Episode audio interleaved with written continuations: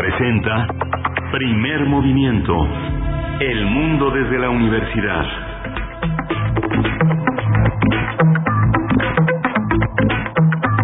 Hola, buenos días. Ya estamos en primer movimiento. Bienvenidos, bienvenidas, bienvenidos nuestros amigos de la Radio Universidad de Chihuahua en Ciudad Cuauhtémoc, Ciudad Juárez y la gran ciudad de Chihuahua, eh, Chihuahua con muchísimas, muchísimas cosas para compartir todo el día de hoy. Son las 7 de la mañana con 5 minutos y está Socorro Montes en la conducción del timón técnico de esta, de esta nave, está Violeta Berber en asistencia de producción, Frida Saldívar en la producción ejecutiva y mi compañera Berenice Camacho, querida Berenice, desde allá, desde allá lejos, bien cerca de nosotros. Muy cerca, muy cerca que parece eh, que la tecnología, pues sí, efectivamente no parece, sino es un hecho, nos acorta las distancias y nos da la posibilidad de realizar esta transmisión. Estamos llegando a este lunes que es el inicio de la última semana de abril, una semana que culmina además con el Día de los Niños y las Niñas. Vamos a tener un poco, un poco a poco contenidos eh, que tengan que ver también con esta, con este festejo que es de todos y de todas. Así es que bueno, con mucho gusto estamos en esta mañana, en esta mañana del lunes 26 de abril. Eh, muy, un programa muy interesante, Miguel Ángel. Bueno, yo también por mi parte saludo a la Radio Universidad de Chihuahua. Un gusto como siempre estar con ustedes cada mañana. Vamos a tener eh, al inicio de esta emisión hablar de ciencia, la transición energética justa y sostenible y el ciclo de seminarios es un programa nacional estratégico de energía y cambio climático con el ciclo de seminarios de CONACIT y la UNAM. Vamos a conversar con algunos de sus participantes, el doctor Luca Ferrari, doctor en Ciencias de la Tierra, Premio Universidad Nacional 2015, y también en la misma charla con Omar Macera, físico, doctor en Energía y Recursos Naturales, Premio, mm, de, Premio Nobel de la Paz como parte del panel intergubernamental de cambio climático. Así es que, bueno, una eh, charla de verdad que es muy importante, muy interesante para lo que tiene que ver con el panorama energético de nuestro país y esto que ahora pone CONACIT y la UNAM también, pero CONACIT pues aperturando la, el diálogo entre especialistas en torno al futuro energético de México, Miguel Ángel. Sí, va a ser muy interesante. Es un programa muy amplio, muy ambicioso y que pone, eh, que abre la discusión como si fuera una especie de, parlamento abierto, eh, el CONACIT, que había sido tan eh, cuestionado, acompañado de la UNAM, ese cuestionamiento se, eh, se convierte en un diálogo, un diálogo muy importante. Vamos a tener a Guillermo Teo Hernández también. Guillermo Teo Hernández es un profesor, un ingeniero dedicado a soportes técnicos, un investigador de música de concierto, que hoy eh, nos va a plantear una cuestión compleja, polémica, a ver qué piensan ustedes, cómo debe ser la música para niños por supuesto, y algunos, pues, de, eh, sobre todo, eh, algunos prejuicios, tal vez podríamos llamarlo así, que, que, tenemos los adultos a la hora de acercar a los más pequeños a la música. Así es que, bueno, esto para la sección de la música de las Américas en tus oídos con Teo Hernández. Después tendremos en nuestra nota del día, abordaremos la situación de los profesores de asignatura de esta universidad, de la UNAM. Vamos a conversar con el doctor Héctor Vera, él es doctor en sociología y Estudios Históricos por la New School for Social Research y también es investigador del Instituto de Investigaciones sobre la Universidad y la Educación de la UNAM. Sí, va a ser muy interesante esta conversación. Vamos a tratar también el tema de Campeche a una semana del inicio del programa piloto para clases presenciales, presenciales y de manera híbrida. Vamos a tratar el tema con Aide Cesta. Ella es periodista de la agencia 100 en la ciudad del Carmen, en Campeche. También esta mañana la poesía necesaria en la voz y también en la selección de mi compañero Miguel Ángel Quemain. Ya está todo listo. Así es que para los que lleguen hasta allá, por ahí de las nueve, cinco de la mañana, podremos disfrutar juntos de un poco de poesía para iniciar en este lunes de abril. Sí, vamos a tener también en la mesa del día las víctimas y la ley orgánica de la FGR. Es un tema eh, de Ana Lorena Delgadillo, que dirige la Fundación para la Justicia y el Estado Democrático de Derecho. Así que, bueno, va a ser muy, muy interesante el análisis de, eh, de una ley que para ella le ha dado la espalda a las víctimas. Y cerramos el programa con la sección Biosfera en Equilibrio a cargo de la doctora Clementina Kiwa. Nos propone eh, temas para acercar la ciencia y la naturaleza también a los niños.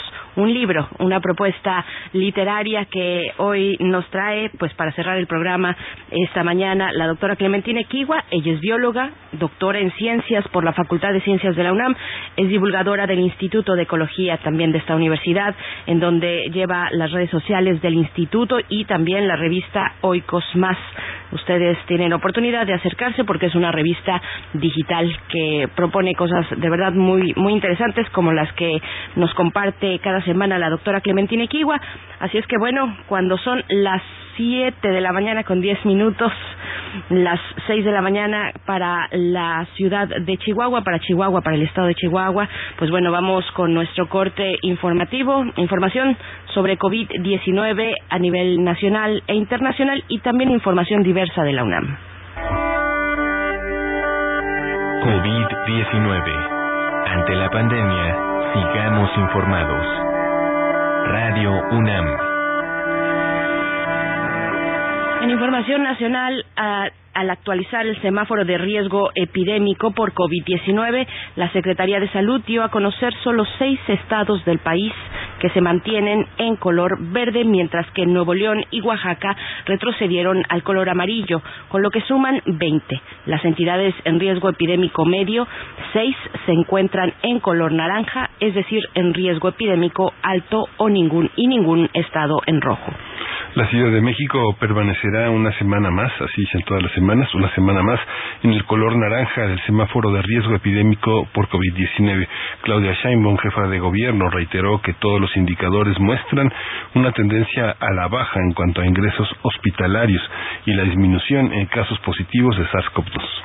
La Secretaría de Salud informó que el número de decesos por la enfermedad de la COVID-19 aumentó en México a 214.947 lamentables defunciones. De acuerdo con el informe técnico ofrecido el día de ayer por las autoridades sanitarias, los casos estimados son 2.516.022. En información internacional, la India continúa con los peores datos de propagación del SARS-CoV-2. En las últimas 24 horas registró una cifra de 346.786 nuevos casos, acumulando 16.960.172 contagios desde que inició la pandemia, superado únicamente por Estados Unidos, que registra más de 32 millones de casos confirmados. En cuanto a decesos por COVID-19, el país asiático pasó de un, promedio de 300 muertes diarias a 2.767 reportadas ayer en solo cuatro semanas, lo que aumentó el número de fallecimientos en 192.311.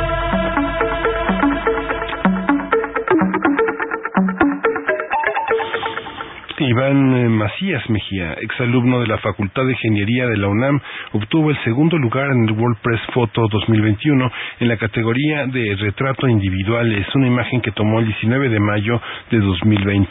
La tituló primera línea contra el COVID-19 y en ella se aprecia el rostro de la médica Katia Palomares con visibles marcas de la máscara protectora y los anteojos. Hay que señalar que durante cinco años en que ha ejercido la fotografía, Iván Macías ha obtenido tres galardones. Primer lugar profesional en el certamen México en una imagen 2020, así como el tercer sitio y menciones honoríficas en el International Photography Awards de 2020. Apuntes sobre el teatro para niños y jóvenes audiencias es el título de la charla que va a sostener la actriz y directora de teatro y gestora cultural Aide Boeto con Arisbel Morel Díaz. Ella egresó del Colegio de Literatura Dramática y Teatro de la Facultad de Filosofía y Letras de la UNAM y Alexis Briceño, que también es un actor egresado del Centro Universitario de Teatro en la UNAM. La transmisión de esta actividad se realizará el día de hoy lunes a las 8 de la noche a través de las páginas de Facebook del Colegio de Literatura Dramática y Teatro de la Facultad de Filosofía y Letras de la UNAM y del Centro Universitario de, Teatro del CUT de la UNAM. Así es que fácilmente en Facebook del CUT o de la, del Colegio de Literatura Dramática y Teatro podrán eh, tener ustedes y disfrutar pues de esta actividad a las 8 de la noche. Y bueno, vamos, vamos en este momento a invitarles también a que se sumen en redes sociales, que nos compartan sus comentarios. Tenemos un programa muy nutrido, muy diverso, muy interesante también, muy actualizado, con temas eh, muy actuales e importantes para esta universidad. Nos importa mucho saber su opinión, sus comentarios. Arroba P en Twitter, primer Movimiento UNAM en Facebook. Y nos vamos a ir con un corte musical, un corte musical que en este momento les diré está a cargo de Guara. Yo no me voy, es la canción. Vamos a ver.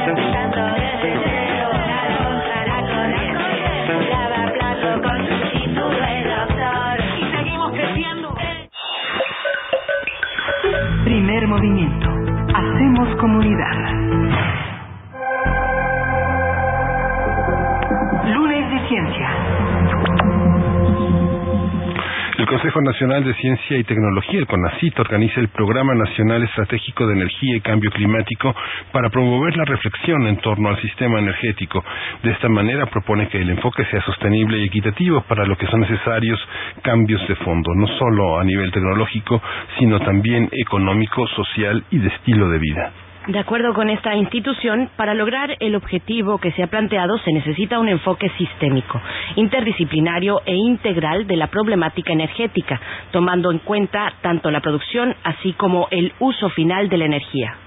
Por esta razón, CONACIT organiza un ciclo de seminarios donde presenta visiones y experiencias nacionales e internacionales que ilustrarán las posibilidades y barreras para lograr el desarrollo de procesos de transformación social, tecnológica y ambiental en materia de transición energética. En total serán seis sesiones donde se abordarán distintas temáticas.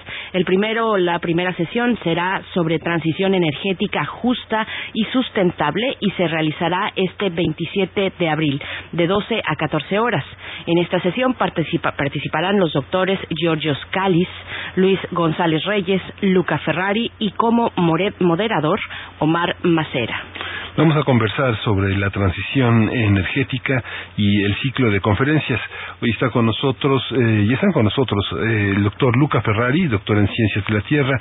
Él está especializado en Geología Regional de México y la temática energética. El es investigador titular C del Centro de Geociencias de la UNAM en el campus Juriquilla. Doctor Luca Ferrari, bienvenido esta mañana a Primer Movimiento. Eh, buenos días, Miguel Ángel Berenice. Un gusto estar otra vez con ustedes. Muchas gracias, doctor Luca Ferrari. Yo, por mi parte, presento al doctor Omar Macera. Él es físico, doctor en energía y recursos naturales, investigador del Instituto de Investigaciones en Ecosistemas y Sustentabilidad de la UNAM, Campus Morelia, en donde dirige el grupo de innovación ecotecnológica y bioenergía y coordina el clúster de biocombustibles sólidos. Recibió el Premio Nobel de la Paz como parte del panel intergubernamental de cambio climático y en 2015 también el Premio Universidad Nacional en en el área de innovación tecnológica. Doctor Omar Macera, qué gusto poder conversar esta mañana con, con usted, también con el doctor Luca Ferrari. Gracias y bienvenidos ambos. Gracias. Muchas gracias. Bueno, la primera pregunta para los dos, para ambos, eh, este se ha dicho en esta en este inicio de seminario que la evidencia científica muestra que México está en una etapa de declive natural en la producción de hidrocarburos y es necesario una transición. ¿Qué implica una transición energética sustentable y cuáles deben ser eh, eh, sus objetivos? Empezamos por usted, doctor Omar Macera. Sí, buenos días. Buenos días. Miguel Ángel Berenice, bueno, primero que nada, me da muchísimo gusto estar con ustedes en este programa, porque Primer Movimiento es un, nos acompaña en, mi casa todas las mañanas, en particular desde la pandemia, que siempre es un referente para, para nosotros, así que particularmente estar ahora con ustedes en el programa me da muchísima alegría. Muchas gracias. Gracias, gracias doctor. Eh, bueno, sobre el programa del seminario, del el webinario, es, eh, ese primer eh, webinario es parte justamente de una reflexión que estamos haciendo en el como parte del Programa Nacional Estratégico de CONACYT eh, sobre eh, la transición energética. El programa, este PRONACE, se, se llama Programa Nacional Estratégico de Energía y Cambio Climático, y estamos analizando la problemática justamente de, lo que sería una transición energética justa y sustentable y soberana para, para México. ¿no? Y bueno, dentro de esta problemática, eh, una de las cuestiones más importantes es eh, analizar esa perspectiva ¿no? ¿Por qué nos planteamos una transición energética? Y bueno, ustedes saben, esto es una cuestión, eh, una problemática a nivel mundial, en la medida en que hemos pasado el pico del petróleo, y también en la medida en que el, cuestiones, el, impacto ambiental, uno de ellos, el, el cambio climático, eh, ha hecho necesaria pues el dejar eh, reducir drásticamente y de hecho, bueno, en los escenarios estos de, cambio climático que ahora nos dicen que no podemos eh, subir la, la, temperatura más allá de 1.5 grados, pues eh, realmente reducir prácticamente a cero el, el uso de combustibles fósiles hasta el, en el 2050, ¿no? Entonces, es un panorama eh, muy, digamos, que nos pone a, a, todo el estilo de desarrollo que se ha basado desde hace 200 años en el consumo de combustibles fósiles en la necesidad de un cambio radical, un cambio radical de la forma en que eh, nos estamos planteando el, el futuro energético pero la energía, si uno lo piensa, pues es como el sistema circulatorio, ¿no? Entonces, de una sociedad, al, pensar en la energía, en el cambio de energía, pues al final tenemos que ver como eh, el, un cambio más estructural en, en todo lo que implica, en este caso el petróleo, eh, está relacionado con todas las actividades que realizamos y por lo tanto vamos a tener que hacer un cambio en la manera que nos transportamos, en la manera que consumimos, en la distribución de el calor, eh, etcétera, ¿no? Entonces, eh, pues este seminario es una apuesta a el programa, de hecho, ¿no? Una apuesta a entender de una manera diferente justamente este nuevo nueva dimensión que estamos enfrentando con este declive del, del petróleo y la necesidad de esta transición energética. Doctor Luca Ferrari, el llegar a este seminario, a este webinario, eh, es, un logro. ¿Qué significa intelectualmente y políticamente el que eh, este conjunto de pensadores pueda ofrecer una posibilidad de respuesta a la política del gobierno federal? Eh, sí, definitivamente yo creo que es un gran logro porque creo que es la primera vez que en México se habla de una eh, así de, de manera institucional sobre una gran escuela de pensamiento que se ha desarrollado, sobre todo en Europa, pero también en Australia, algo en Estados Unidos, que es la escuela del decrecimiento. Eh, nosotros eh, hemos invitado a Giorgio Callis, que es seguramente a nivel académico el mayor exponente de eh, todo este pensamiento, y a, Luis González Reyes, que también ha hecho contribuciones muy importantes, como por ejemplo un libro que se llama La espiral de la energía donde trata todo el problema asociado a la, transición energética, pero es activo sobre todo a nivel eh, de movimientos como Ecologistas en Acción, de cooperativas de eh, producción, educación en energía, etcétera. Eh, los hemos invitado porque eh, nuestros estudios nos han indicado que la única manera, como decía Omar, de poder sortear lo que viene adelante es eh, reduciendo los consumos, eh, reduciendo los consumos en sectores clave como por ejemplo lo de transporte, del transporte que utiliza prácticamente 98% derivado del petróleo y donde pensamos que el coche eléctrico no es la solución, sino eh, más bien eh, el transporte público y la reducción de los movimientos de las personas, sobre todo también de los bienes, a través de economías eh, locales, eh, regionales, etcétera. También la eficiencia y la sustitución de los combustibles fósiles en el sector industrial, pero también reducir las industrias de uso intensivo de la energía, por ejemplo pues la industria de exportación, este, el turismo internacional que ya de por sí va de bajada con la pandemia, la aviación, etcétera. Y eh, sin embargo también le pusimos transición justa porque queremos enfatizar el aspecto social que también van a tratar los dos ponentes y bueno, yo por la parte relativa a México, porque no podemos hablar de reducir los consumos así a nivel general eh, lo he dicho en otras ocasiones, tanto en México como en América Latina, eh, hay una gran inequidad en el consumo de la energía. No le podemos pedir de disminuir los consumos a la parte, a la mitad de la población prácticamente que vive en pobreza energética o muy uh, apenas al límite de las necesidades básicas en términos de energía. Eh, tenemos, en cambio, el decil más rico de la población eh, que consuma siete veces más que la parte más pobre. Entonces, ah, junto a una reestructuración de la economía eh, para un decrecimiento del consumo energético, eh, se necesita también hacer un mejor reparto de los recursos. En este sentido, hablamos de transición, transición justa. Y creemos que también esto va en el, en el espíritu de lo que es la política del actual gobierno de combate a la pobreza, y también de eh, soberanía energética, porque finalmente si consumamos menos, eh, por ejemplo, gasolina, no, no tenemos que depender tanto de la importación. Eh, si consumamos menos gas, no tenemos que depender tanto de la importación masiva que hacemos de este energético de Estados Unidos. Y si producimos localmente a través de energías renovables podemos también combatir este la o sea, ir en pro de la soberanía energética.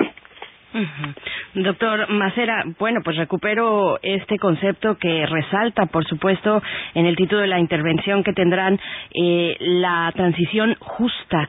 ¿Qué, ¿Qué, se debe tener en consideración cuando se habla de una transición justa eh, que nos pueda compartir en sus palabras, eh, doctor Omar Macera? Sí, gracias, Berenice. Bueno, el, el, problema, digamos, lo acaban de ver ustedes ahora en, en este eh, discusión sobre el clima, ¿no? De, de hace unos días que convocó el presidente Biden.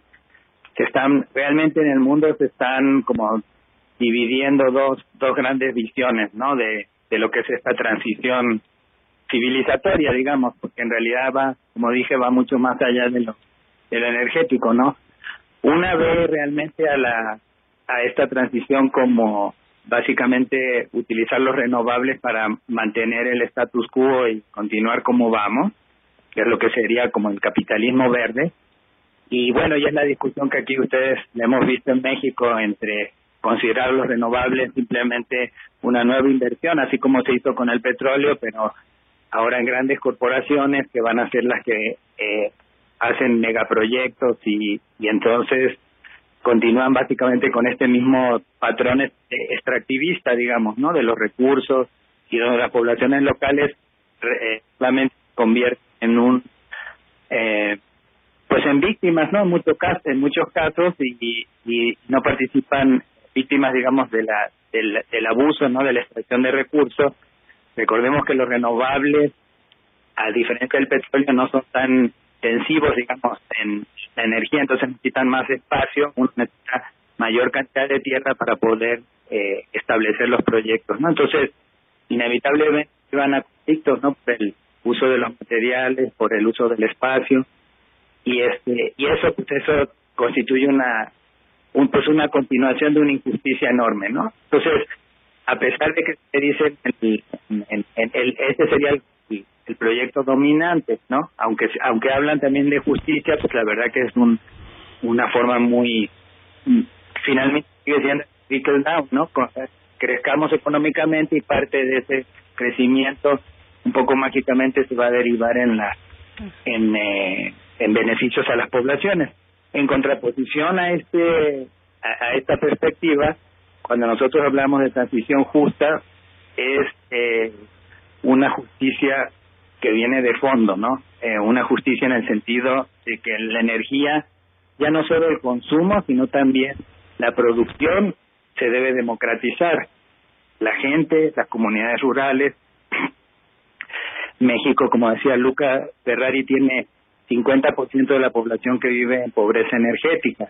Los proyectos que se hicieron, por ejemplo, muchos de ellos en, en La Ventosa, en Oaxaca, la población sigue estando en las mismas condiciones de pobreza, a pesar de estar exportando energía eléctrica no a, a, grandes empresas o a ciudades en diferentes lugares del, del país. no Entonces, eh, nosotros la justicia energética tiene que ver entonces, primero, con el acceso, la, el derecho ¿no? a, los servicios energéticos eh, sustentables, adecuados para la mayoría de la, para toda la población y en el sector rural esto es un tremendo, ¿no? Porque 28 millones de, de personas en México cocinan con fogones abiertos, 10 millones no tienen acceso a electricidad, muchísimas eh, familias tienen, pues viven en unas condiciones eh, de, bueno, falta de confort térmico, ¿no? Asándose en verano, muriéndose de frío en invierno. Entonces, ahí hay una injusticia tremenda, ¿no? Eh, en el acceso. Pero luego, como decía, en el uso, ¿no? En la democratización. Y bueno, y es este, todo este movimiento eh, en donde yo en, eh, eh, coincido con ellos que los proyectos de renovables, que son el futuro, el, es el futuro de la energía, eh, deben ser vistos de una forma más amplia como elementos, nosotros le llamamos renovables locales, ¿no? Como elementos de desarrollo local porque son proyectos que se van a hacer con las comunidades, con, con las vía cooperativas, eh, son proyectos más bien de mediana escala, pequeña escala, con donde se va a hacer énfasis en, el desarrollo de tecnología nacional y sobre todo desde el inicio de los proyectos se diseñan y trabajan con la gente, ¿no? Entonces, esto suena utopía, pero en realidad es lo que está pasando también a nivel eh, en muchos eh, lugares del mundo y es lo que se conoce, por ejemplo, con la generación de energía distribuida, donde ya no tienes que tener grandes compañías, eh, grandes entes privados que producen, sino se puede, eh, los sistemas energéticos se pueden hacer como una, en, en mucho como una articulación de cooperativas energéticas, ¿no? De, cooperativas de consumo, cooperativas de lo que llaman los prosumidores de energía. Doctor Luca Ferrari, bueno, ya nos pone muchísimos temas el, doctor Macera, pero yo además le quiero preguntar sobre este encuentro, sobre el encuentro en sí mismo y sobre la relación entre eh, una institución como CONACIT y, y, los, y la academia. Eh, ¿Cómo se ve, cómo se ve este encuentro, esta convocatoria al diálogo por parte de CONACIT, pues que sabemos ha tenido sus ires y sus venires y en general pues una, una relación de encuentros, pero también de desencuentros que con, con, con académicos de distintos grupos. ¿Cómo se ve este paso y este, esta, este conversatorio que se enmarca en el Programa Nacional Estratégico Energía y Cambio Climático, doctor Luca Ferrari? Sí, eh, antes que nada quería aclarar cómo estamos organizados. Eh, tanto yo como el doctor Macera, que somos los coordinadores, no somos funcionarios de CONACIT, somos académicos que fuimos invitados por la Dirección General a hacernos cargo de este gran tema. Hemos invitado a un comité ejecutivo de otras 10 personas, muy multidisciplinario, eh, todo de, académicos expertos en el tema, y eh, somos como asesores, digamos, estamos ahí pro bono, evidentemente, eh, entonces, el, CONACIT eh, tiene entre sus misiones exactamente esto de desarrollar investigación y difusión de, la, de, la, de los resultados de la investigación y nos vemos eh, básicamente como asesores eh, para la política energética. Es, no, no somos, eh, digamos, dependientes de las que tienen energía, por ejemplo. O sea, podemos tener eh, nuestra visión que no necesariamente coincide con los que están luego encargados de eh, administrar la política energética, pero creo que es un trabajo de mediano y largo plazo, o sea, eh, ver más allá de la, de la coyuntura eh, cuáles son los problemas que tenemos adelante en ese tema de la energía y cambio climático, que probablemente son los temas dominantes de, las próximas décadas, y eh, ver cuáles podrían ser las posibles soluciones para mitigar eh, y adaptarnos mejor a lo que viene. Entonces, eh, en ese sentido, hemos organizado eh, este ciclo de webinario. Ese es solo el primero donde se presenta un poco la filosofía general, ¿no? De, la visión que tenemos.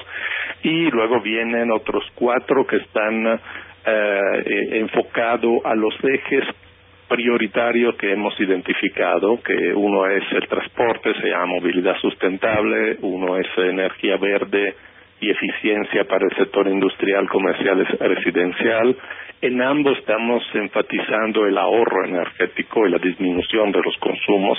Y luego vienen otros dos que están más eh, asociados a la, transición justa, al combate a la pobreza, eh, que son el, los de sistema energético rurales sustentables y lo de energía distribuida comunitaria. Y al final, en octubre, tendremos un seminario de síntesis donde trataremos de eh, hacer un poco la conclusión de lo que hemos visto en estos webinarios donde invitamos siempre eh, ponentes internacionales y nacionales y vamos a sacar también un libro eh, sobre que recoge digamos todo la eh, el material que hemos desarrollado en este año. Esperamos que esto sirva para reflexiones, como digo, que van más allá de los problemas ah, que tenemos a diario este, y que le toca resolver, obviamente, al gobierno de manera urgente. Entonces, esperamos que sea una contribución eh, académica, científica, pero eh, con incidencia. Asociado a este programa está una convocatoria que ya se cerró sobre eh, proyectos semillas. Se aprobaron 56 proyectos por tres meses que van a desarrollar propuestas más eh, detalladas de estas posiblemente aprobaremos este dependiendo del, del dinero 12, 15 propuestas que durarán hasta final de sexenio y, y que van enfocadas a estos cuatro ejes y pretenden eh, hacer incidencia. Es una nueva manera de hacer ciencia, eh, no tanto o no solo de desarrollo tecnológico, de oferta de fuentes, sino incidencia para resolver estos problemas en la óptica que le he comentado con proyectos pilotos que esperamos se puedan replicar a nivel de todo el país. Estos, eh, este programa pues resulta muy interesante porque bueno empieza eh, mañana el 27 de abril y concluye el 19 de octubre. Prácticamente grandes mesas grandes proyectos para analizar el sector industrial el mundo rural sustentable la energía distribuida de manera equitativa y un, y un seminario también de síntesis. Pero yo les pregunto no era necesario que el presidente, aunque su voz es muy potente, eh, señalara de una manera tan potente que muchos funcionarios de gobiernos anteriores han trabajado, han trabajado para los empresarios. Un trabajo académico como este, eh, este que, que boga porque el país se mejore, tendría, no, no tendría que eh, señalar la cantidad de negocios que las propuestas que ustedes intelectualmente elaboran van en contra de las políticas de negocios. Muchos funcionarios han trabajado para después trabajar para los empresarios, para los que ya trabajaban desde el gobierno. ¿Cómo se da esta, esta, este, este juego? Omar, empezamos con usted. Me tocó la pregunta más difícil. es para los dos. para los dos.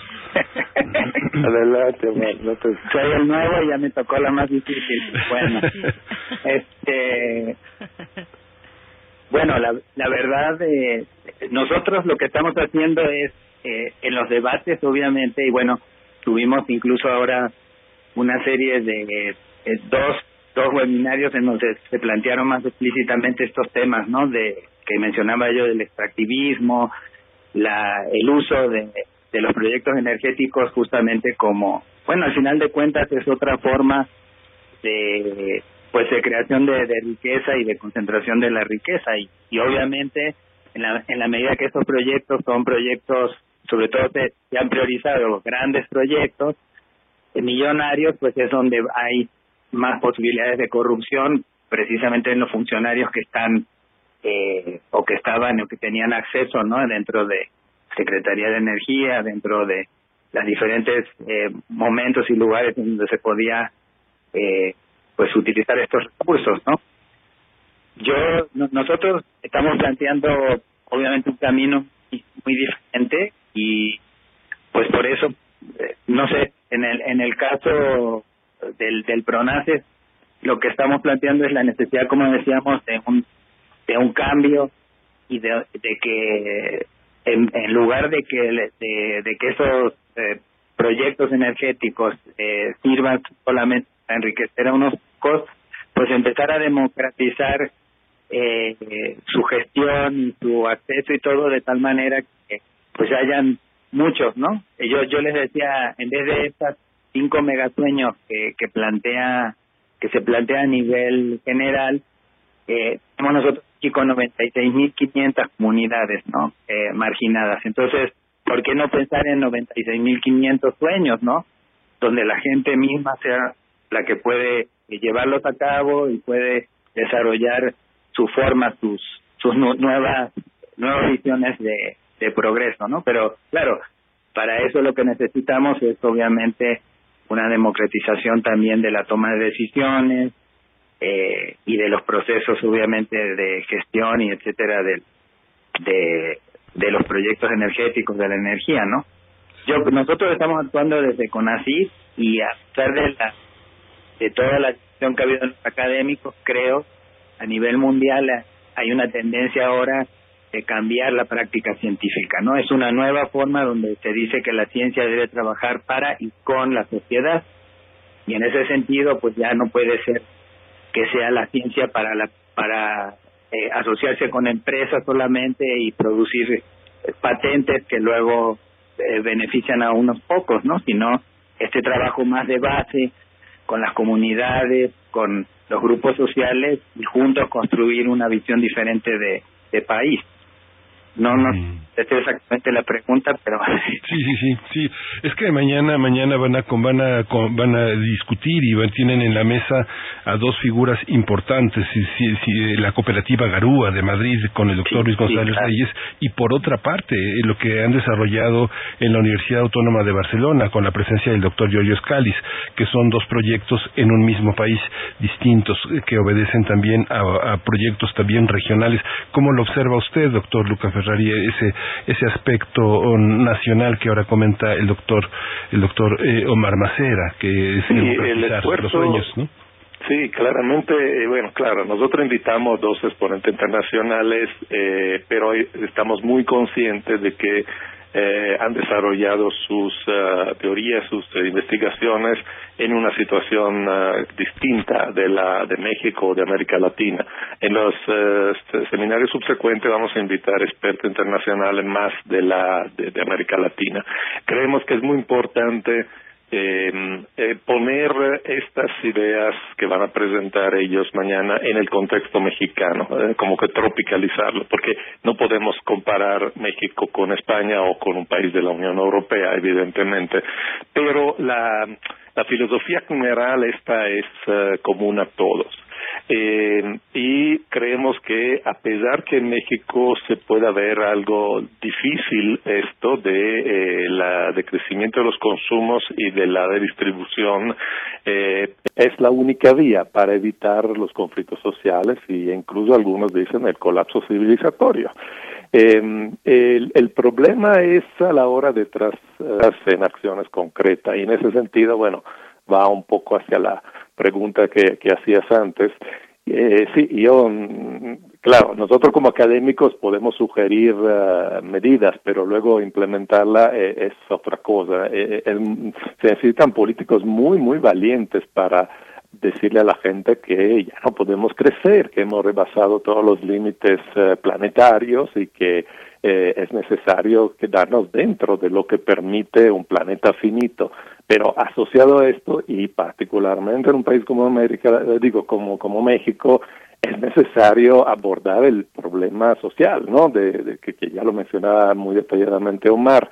Y, y ahí eh, es, es, el gran uh, detalle. O sea, yo creo que en algún momento se tiene que decirle a la gente la verdad eh, una presidente tan popular como eh, López Obrador, eh, esperamos que en algún momento pueda tener ese valor y pueda decirle a la gente vamos a estar adentro de lo que permite el, el planeta, vamos a pensar también en las futuras generaciones. De hecho, de alguna forma lo dijo él cuando dijo que ya no vamos a extraer más que tanto petróleo porque hay que dejar algo a las próximas generaciones. Claro, lo decía pensando en el petróleo, pero es, es, es esto, ¿no? O sea, eh, el, el, respeto al derecho ajeno es la paz, ¿no? Decía Benito Juárez, y yo lo, lo, transformaría en el sentido de que también hay un derecho de las otras especies que viven en este planeta y de los otros uh, y de las futuras generaciones. Entonces, eh, si queremos evitar, repito, conflictos, colapsos, etcétera, tenemos que pensar a cómo vivir dentro de estos límites. Es una, un reto muy grande, pero esperamos que con este tipo de eh, contribuciones que estamos haciendo se abra un poco el camino a la discusión sobre esto. Pues será muy interesante poderles verle, poderles ver en estas sesiones. Son seis sesiones y el día de mañana, 27 de abril, del mediodía a las 2 de la tarde, pues estarán precisamente en esta sesión titulada Transición energética justa y sustentable.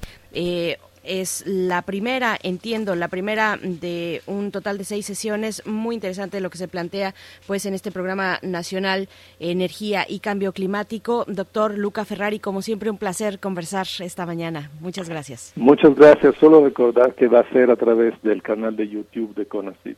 Perfecto canal de YouTube de CONACIT. Es la coordenada para encontrarnos el día de mañana al mediodía. Recuerden, eh, doctor Omar Macera, igualmente un placer, un placer poder escucharnos ahora así en esta conversación. Muchas gracias.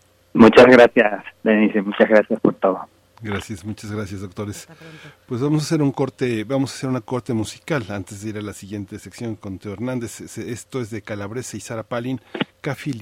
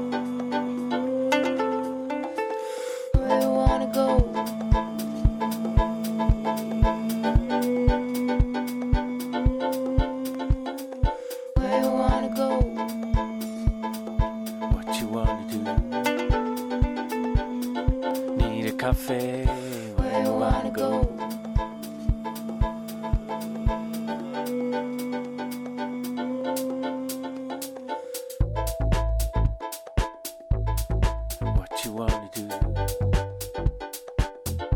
Need a cafe where you wanna go. What you wanna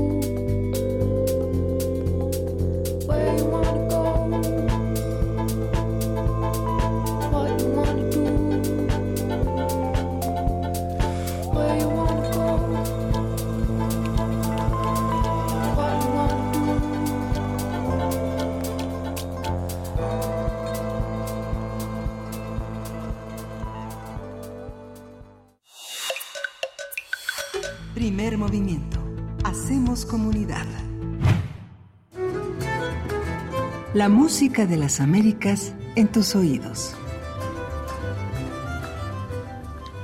Ya en compañía de Teo Hernández, ingeniero dedicado a soportes sonoros, investigador de música de concierto y colaborador de Primer Movimiento. Teo, querido, muy buenos días. Con un tema además que va enmarcando la semana, eh, al, al fin de semana, pues estaremos festejando el Día del Niño, el Día de las Niñas, y nos quieres compartir pues algunas visiones, acercamientos, probablemente hasta prejuicios que tenemos los adultos con respecto a la música de los niños. ¿Cómo debe ser la música para los niños? Teo Hernández, bienvenido. Berenice, Miguel Ángel y todo el equipo de Primer Movimiento, como cada 15 días, encantado de platicar con ustedes. Berenice, te me adelantaste totalmente a lo que iba a decir sobre eh, sobre qué es la música para niños, ¿no? De hecho, eh, la, la pregunta con la que con la que abrimos este esta esta cápsula es cómo debe ser la música para niños. Pero antes que esa pregunta habría otra. ¿Qué es la música infantil y si verdaderamente existe la música infantil, ¿no? Y aquí hay una cosa, simplemente hay unas suposiciones hacia, hacia las características que debe tener la música infantil y, y entonces hay ciertos elementos, ¿no? Debe ser sencilla, debe ser tranquila, debe tener cierta armonía, cualquier cosa que eso signifique. Y bueno, hay música clásica, entonces este que se selecciona para eso, que la música se le pone Vivaldi o se le pone Mozart. Eh, esto es esto es podemos decirlo desde desde muchos años, desde que yo tengo memoria, ¿no? Vamos a ponerle Vivaldi al niño. Pero esto esto se vio avivado eh, hacia 1993 cuando en California se realizó un estudio con con este con estudiantes universitarios que se les hizo escuchar música antes de un examen y se les puso música de Mozart. Los los este estudiantes que habían escuchado música de Mozart antes de hacer el examen tuvieron algunos puntos más. Entonces de ahí se concluyó sin más ni más, así seguramente aquí eh, todas las personas, eh, todos los científicos crucificarían aquí las conclusiones del experimento, se concluyó que la música de Mozart vuelve más inteligentes a las personas. Entonces de ahí se les llamó efecto Mozart. Pero todavía hubo un salto mortal más, más grande. Se concluyó que la música de Mozart vuelve más inteligentes a los bebés. Salto mortal en la en la cuestión de las de las de las conclusiones acerca de un experimento, ¿no?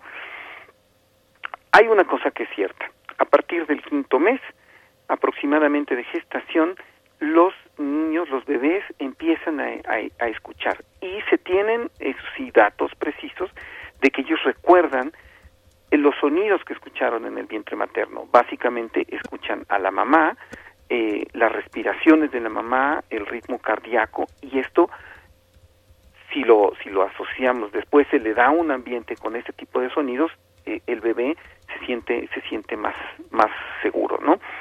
Eh, también se piensa que la música debe ser música para relajar. Vamos a ponerle música clásica al niño en la nochecita para que esté más relajado. Pero hay que ver qué relaja, qué no relaja y qué es lo que lo que lo que a un bebé le, funciona y a un niño un poco por extensión, ¿no? En lo visual, por ejemplo, también se piensa que un bebé debe de estar en un ambiente donde haya colores pasteles, algo así como tranquilo, bonito, más o menos iluminado, cuando también se sabe que el bebé está aprendiendo a ver y que por lo tanto lo que necesita son colores chillantes, o sea, exactamente exactamente lo contrario, ¿no? Y entonces Berenice, como tú dijiste, un poco viendo todas estas cosas, nosotros notamos que tenemos muchos prejuicios acerca de lo que debe de ser la música infantil. La música infantil, creo yo, primero que nada, debe de ser buena música. Eh, lo mismo pensaba Silvestre Revueltas cuando en 1933 propone una pieza que eh, se llama el renacuajo paseador, donde él utiliza el lenguaje que él mismo usa para todas sus piezas, simplemente un, un poco un poco más reducido. El, la pieza está basada en un cuento de Rafael Pombo, colombiano, eh, que, que habla sobre una cosa medio triste, un renacuajo, un renacuajito chiquito que no le hace caso a su mamá y este por irse de fiesta se acaba este con que un, un pato se lo se lo come, ¿no? Eh, entonces a, a mí me gustaría que escucháramos esta pieza de revueltas y que pensáramos que un niño en primer lugar no tiene absolutamente ningún prejuicio. Es un terreno en el cual la música que se le ponga de cualquier tipo va a ser música nueva. Por lo tanto, a él le va a dar lo mismo escuchar Ligeti, en principio, que escuchar Vivaldi, que escuchar tambora. ¿Sí? ¿Cuál es el problema de ponerle música infantil a los niños? Creo que Benicio se adelantó correctísimamente la, a la conclusión, son los padres. Los padres son los que de alguna forma están filtrando la música que le llega al niño. Entonces nosotros tenemos que pensar, ¿somos buenos filtros? Bueno, el niño por supuesto que tiene que escuchar la música que escuchan los padres, si no, si no habría un distanciamiento social horrible, ¿no? Pero no pensar en que haya algo especial que ponerle al niño, sino de alguna forma exponerlo a cualquier tipo de música para después que el niño desarrolle su propio gusto. Entonces, la versión que vamos a escuchar ahora del Renacuajo Paseador es una, es una versión verdaderamente hermosa, es la Ebony Band dirigida por eh, Werner Herbert. Maravilloso, Teo. Pues vamos a escuchar. Me quedé pensando en Pombo, eh, en la relevancia que tiene Pombo para la literatura infantil en, en Colombia. Ese es otro tema, pero bueno, es tal, es tal la relevancia que una vez yo en un, en un viaje, lo comento así muy, muy brevemente como paréntesis, en un viaje eh, aéreo, me regalaron eh, un, un, libro de Pombo, precisamente iba hacia Colombia y, bueno, empecé ahí a seguirle el rastro a este gran escritor infantil y pues bueno, esta, eh, esta canción que está inspirada precisamente en, en las fábulas y en el material de Pombo, vamos a escuchar y volvemos contigo. Sí, perfecto.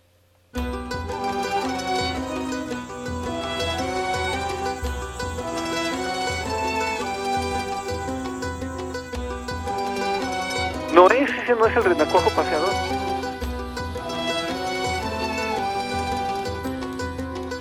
Vengo a un sitio que ya no está, de un mar que no moja más, a donde todo es frontera. Traigo una sombra que no se va, nostalgia de aquel lugar, una nube de dolor. Me caí del Efectivamente, ese no es el renacuajo paseador. Vamos ya con la producción a ver cómo podemos ajustar, eh, querido Teo. Pero bueno, antes de, que eso ocurra, pues nos vamos acercando al final de esta participación y ojalá que ya podamos cerrar precisamente con el renacuajo paseador. Sí, Berenice, tienes toda la razón del mundo. Pombo es un personaje que creo que debemos de conocer un poquito más. Claro, es colombiano y, quizá por esto est estemos un poco alejados. Eh, es eh, cómo llegó Pombo a, que a revueltas es, es, una historia interesante El editor Rafael Vanegas Arroyo hizo una edición de varios de los cuentos de, de Pombo, en este caso del Renacuajo Paseador, y es muy curioso porque una de las ediciones del Renacuajo Paseador dice sobre un texto de Vanegas Arroyo, ¿no? Cuando Vanegas Arroyo lo único que hizo fue este hacer una una, una transcripción.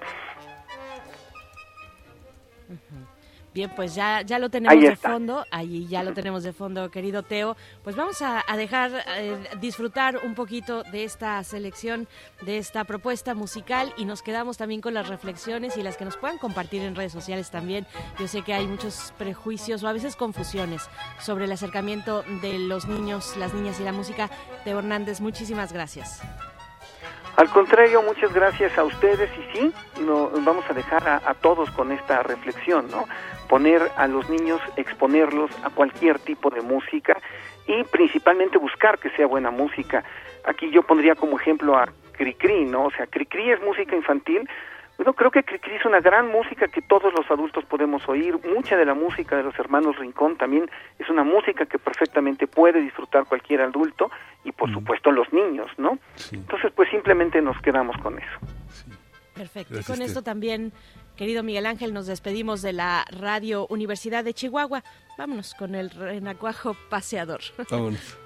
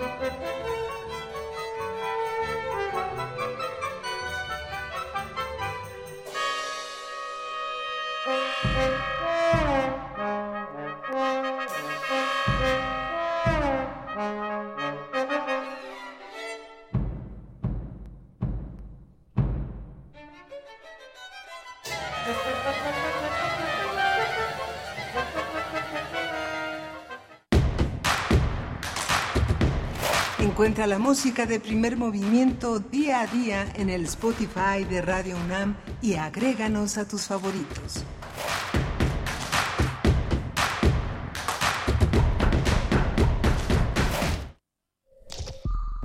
Es muy tedioso hacer siempre lo mismo. No dejes que el aburrimiento apague tu imaginación. Escucha Escaparate 961 con los eventos culturales del momento. Viernes a las 15:15 horas por Radio UNAM. Entretenimiento y cultura. Radio UNAM. Experiencia sonora. Soy Melissa Vargas, candidata a diputada federal por el Distrito 26 de Toluca por la coalición Va por México. Legislaré para reactivar comedores comunitarios, estancias infantiles, internet y medicamentos gratuitos, pensión para nuestros adultos mayores a partir de los 60 años, esterilizaciones masivas y patrullas de rescate animal. Va por ti, va por Toluca, va por México. Con ganas, sí se puede. PRI, el Partido de México. El PRIAN dice que quiere ponerle un alto a Morena, pero lo que en realidad quiere es ponerle un alto a la austeridad, a los apoyos sociales y a la lucha contra la corrupción. Cuando ellos se alternaron el poder, paralizaron a México y ahora buscan frenar la transformación para recuperar sus privilegios. Pero el pueblo ya decidió. Estamos listos para defender la cuarta transformación. Vamos a defender la esperanza. Vota por las y los diputados federales de Morena, la esperanza de México. Les dijimos que merecemos lo mismo. Acceso a la salud, alimentación y transporte seguro. Les dijimos que necesitamos tener las mismas oportunidades laborales y los mismos salarios. Pero no nos escucharon. Así que con fuerza, este 6 de junio, en las urnas se los vamos a volver a decir. Fuerza por México.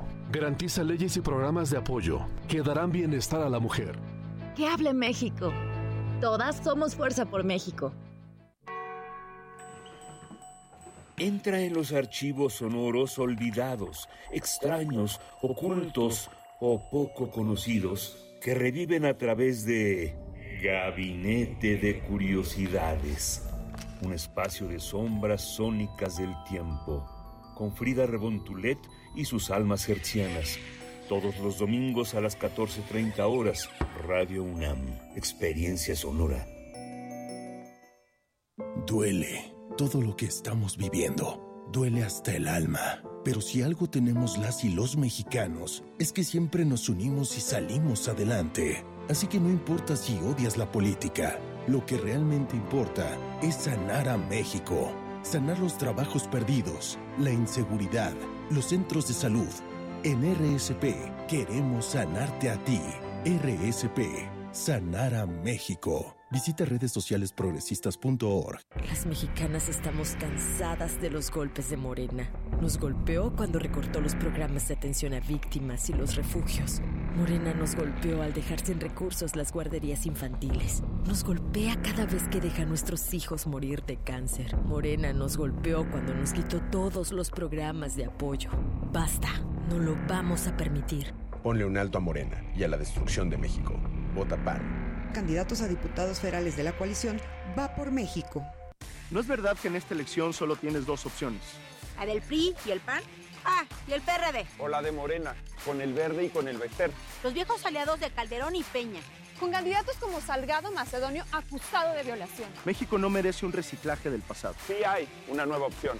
Un movimiento ciudadano que propone un nuevo trato para la evolución mexicana. Danos la oportunidad. Sigue al movimiento.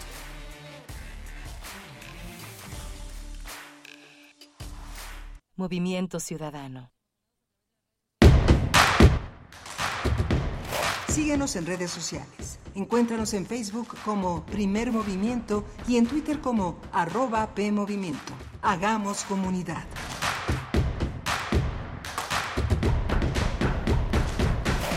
Buenos días, buenos días, bienvenidos, bienvenidas. Estamos en primer movimiento. Son las 8 con 6 minutos de la mañana en este lunes, lunes 26 de abril de 2021, ya la última semana del mes, una semana que cierra pues con el festejo de las niñas y los niños. Hay que acercarse a ellos, apapacharles, pues eh, han sido muy valientes, muy valientes de permanecer pues en casa eh, sin esta posibilidad de contacto, de compañía y de juego con sus compañeros de escuela. Bueno, todavía seguimos así en este confinamiento, pero poco a poco se empiezan ya a plantear rutas, rutas eh, pues eh, del programa, al menos específicamente el programa piloto para clases presenciales en, en, Campeche, que ya se ha presentado. Vamos de hecho a conversar sobre ese tema durante esta hora, pero antes, antes saludo a nuestros compañeros de la radio Nicolaita. Estamos llegando a Morelia durante esta hora en el 104.3, así es que muchos abrazos también por allá a la Universidad Michoacana de San Nicolás de Hidalgo y saludo a mi compañero Miguel Ángel Quemain en la conducción de este espacio.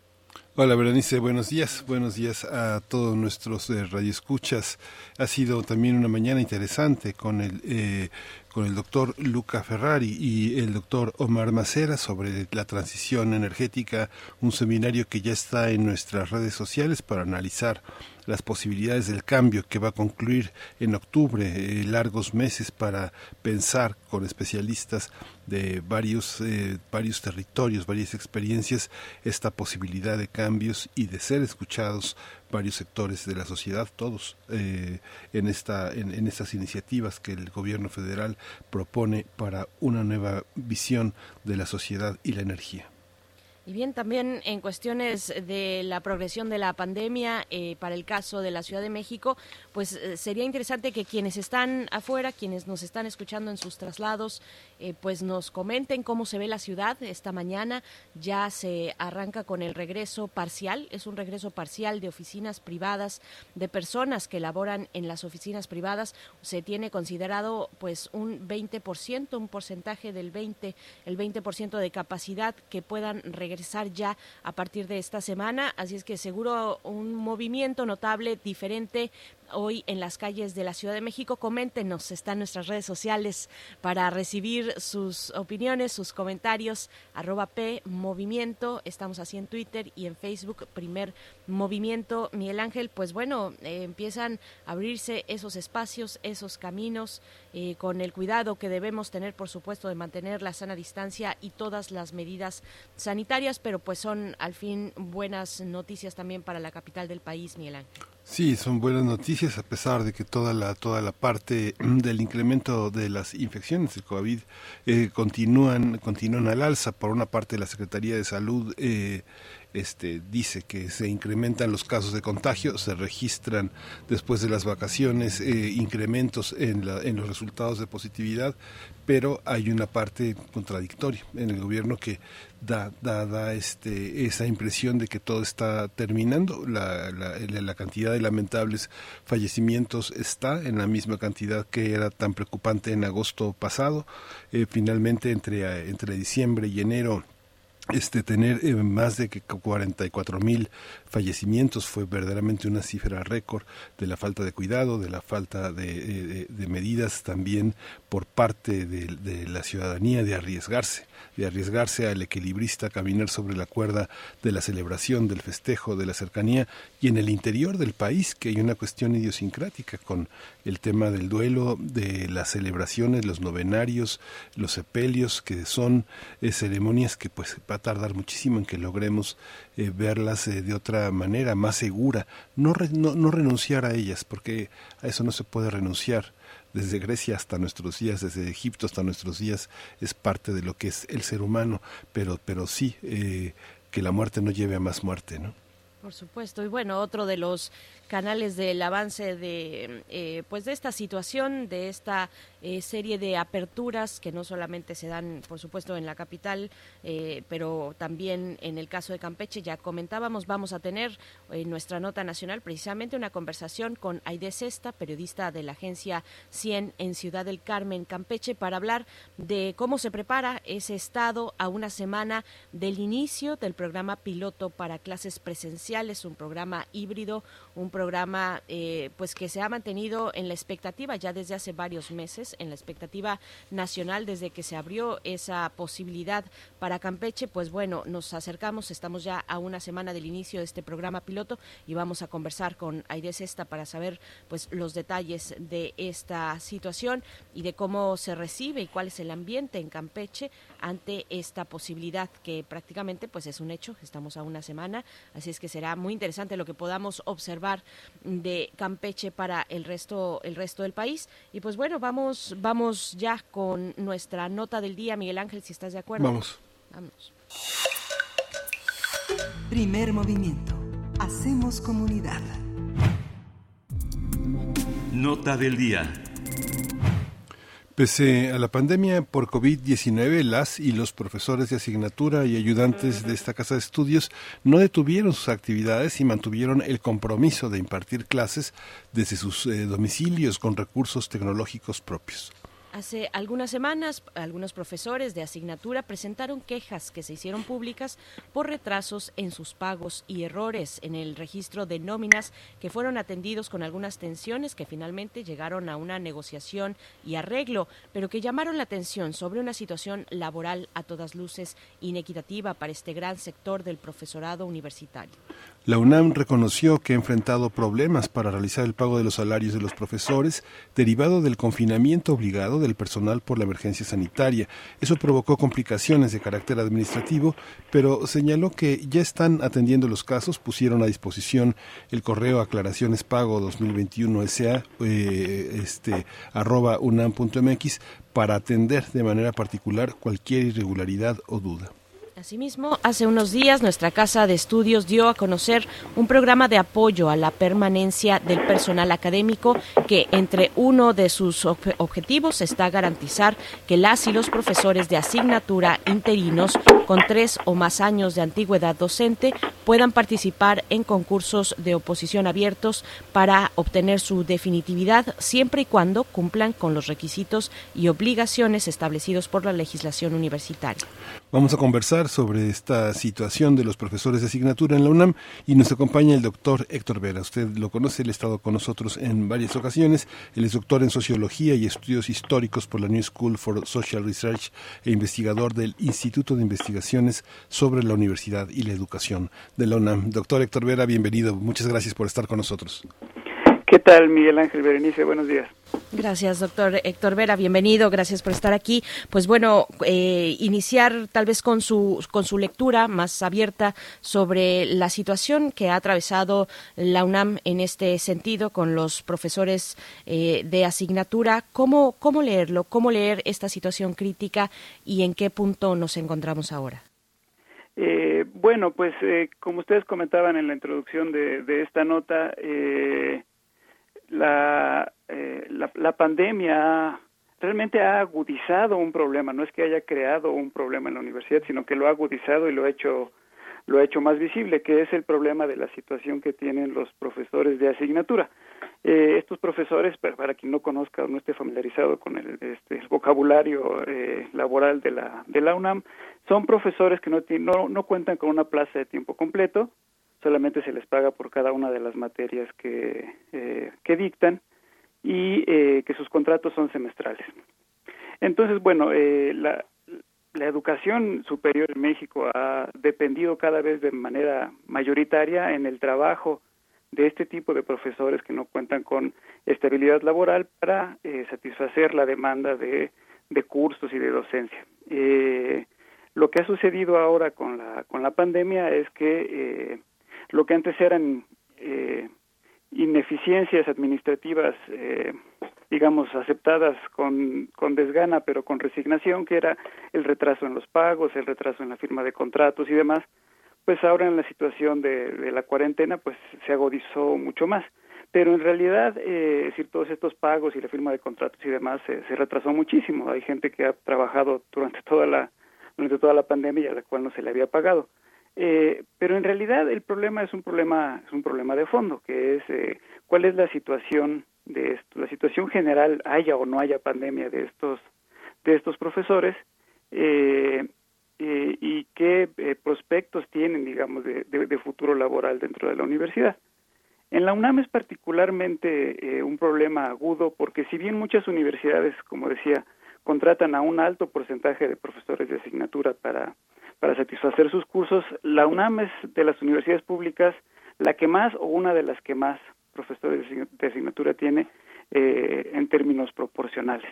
Eh, digamos, en la UNAM hay aproximadamente poco menos de 40 mil profesores en general y son más de 26 mil, aproximadamente 65%, los que eh, los que son profesores de asignatura, es decir, que viven eh, semestre a semestre y muy pocas veces tienen seguridad de que si van a poder ser contratados más adelante.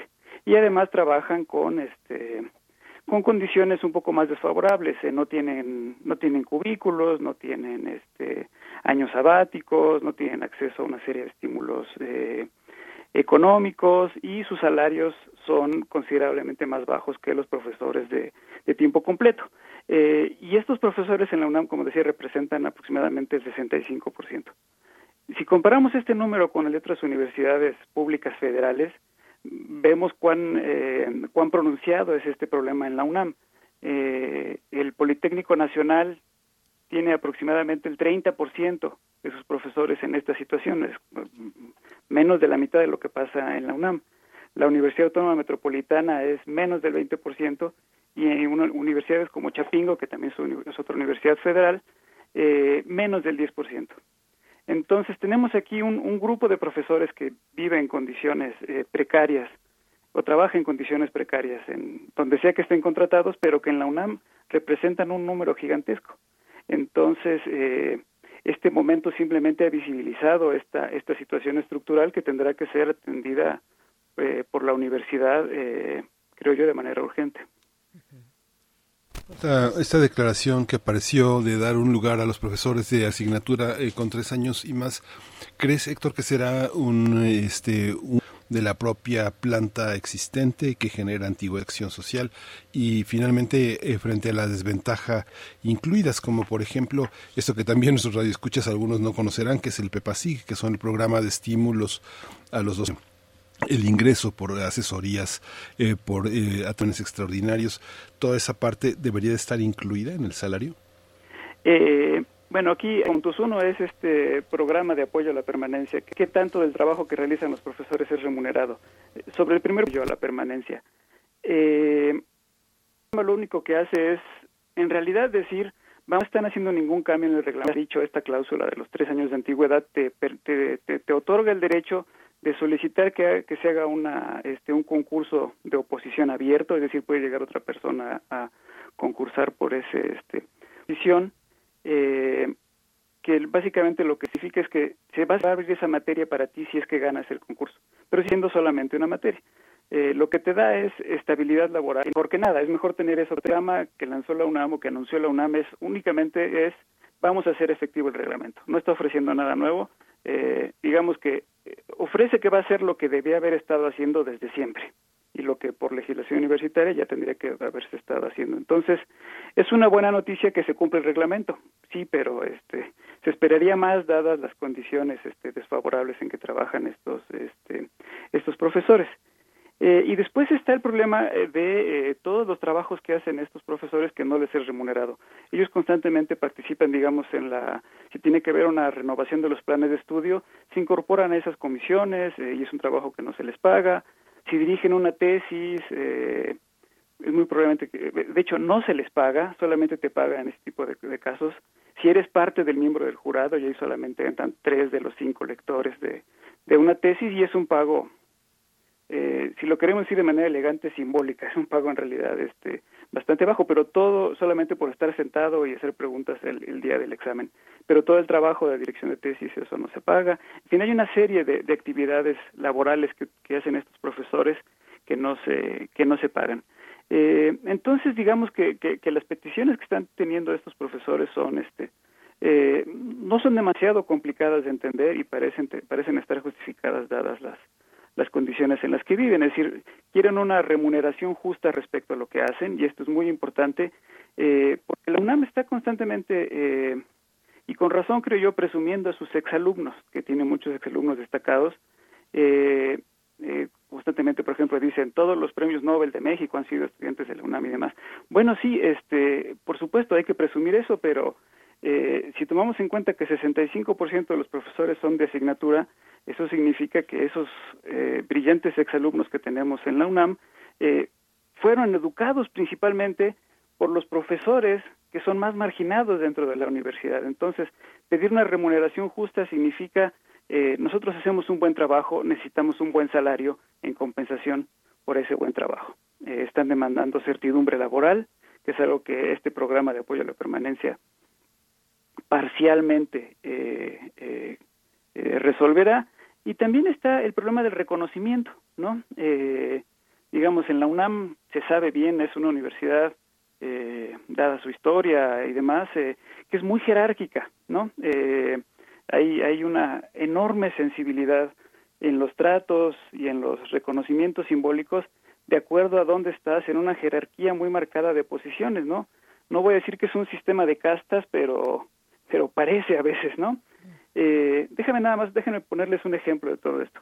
Eh, toda la importancia que tienen los premios dentro de una universidad para su personal eh, académico. Por ejemplo, la UNAM tiene una, una distinción Universidad Nacional para Jóvenes Académicos, que son 16 premios eh, para algunos, eh, eh, para profesores menores de, de 40 años eh, de esos 16 premios, 8 son premios a la docencia, que uno diría, ah, qué bien se está reconociendo la labor, la labor docente. Entonces hay un premio para docencia en ciencias exactas, en humanidades, docencia en ciencias sociales, en artes, etcétera. Eh, son eh, ocho premios de esos eh, y te otorgan si ganas un diploma y 250 mil pesos, es este no solamente una, no solamente una ganancia simbólica, sino económica importante. Bueno, para poder concursar para este premio, para esta distinción Universidad Nacional Jóvenes Académicos en Docencia, tienes que ser profesor de tiempo completo. Si no eres profesor de tiempo completo, no puedes concursar para esta, para esta distinción. Entonces aquí de un plumazo se, se descarta el 65% de las personas que se dedican a la docencia dentro de la UNAM. Ellos son los que están, toda, todo su vínculo con la universidad es precisamente ser docentes y los excluyes del reconocimiento económico y simbólico de eso. Quien más necesita en la universidad esos 250 mil pesos son los profesores que reciben los salarios más bajos, ¿no? Este, por supuesto, es una cantidad tan alta que este, hasta el rector la recibiría con mucho gusto o cualquier este profesor este emérito o de tiempo completo, pero quien más lo necesita, podemos decir, quien realmente lo necesita son los profesores de asignatura y son los que están excluidos. Entonces, ejemplos como estos pueden pueden haber muchos de cómo hay un, un también una falta de, de reconocimiento, incluso una ausencia objetiva de las posibilidades de tener ese reconocimiento a todo lo valioso que es su trabajo. Entonces aquí no solamente se trata de las condiciones eh, materiales de, de, su trabajo, que es una ya una demanda por sí misma importante y digna, eh, sino que además está todo este otro ámbito del reconocimiento que creo yo que es muy importante. Doctor Héctor Vera, bueno, en todo caso la remuneración para, para el trabajo digno pues es fundamental, eh, es algo que no se puede cuestionar, pero también me interesaría que nos comente sobre la diversidad, la gran diversidad de perfiles de profesores de asignatura eh, y, y qué y qué propuestas o qué salidas se alcanzan a ver eh, desde los planteamientos de la institución para solventar precisamente un trabajo digno. No todos los profesores de asignatura tienen el mismo perfil, algunos eh, incluso desarrollan eh, el grueso de su actividad laboral en otros ramos. se encuentran en un consultorio o en un despacho y van dos veces a la, bueno, ahora no van, pero se encuentran vía digital dos veces a la semana con un grupo cuál es esta diversidad, esta riqueza para empezar también a ordenar este esta gran eh, pues este gran porcentaje, 65% de profesores que se encuentran en esta situación.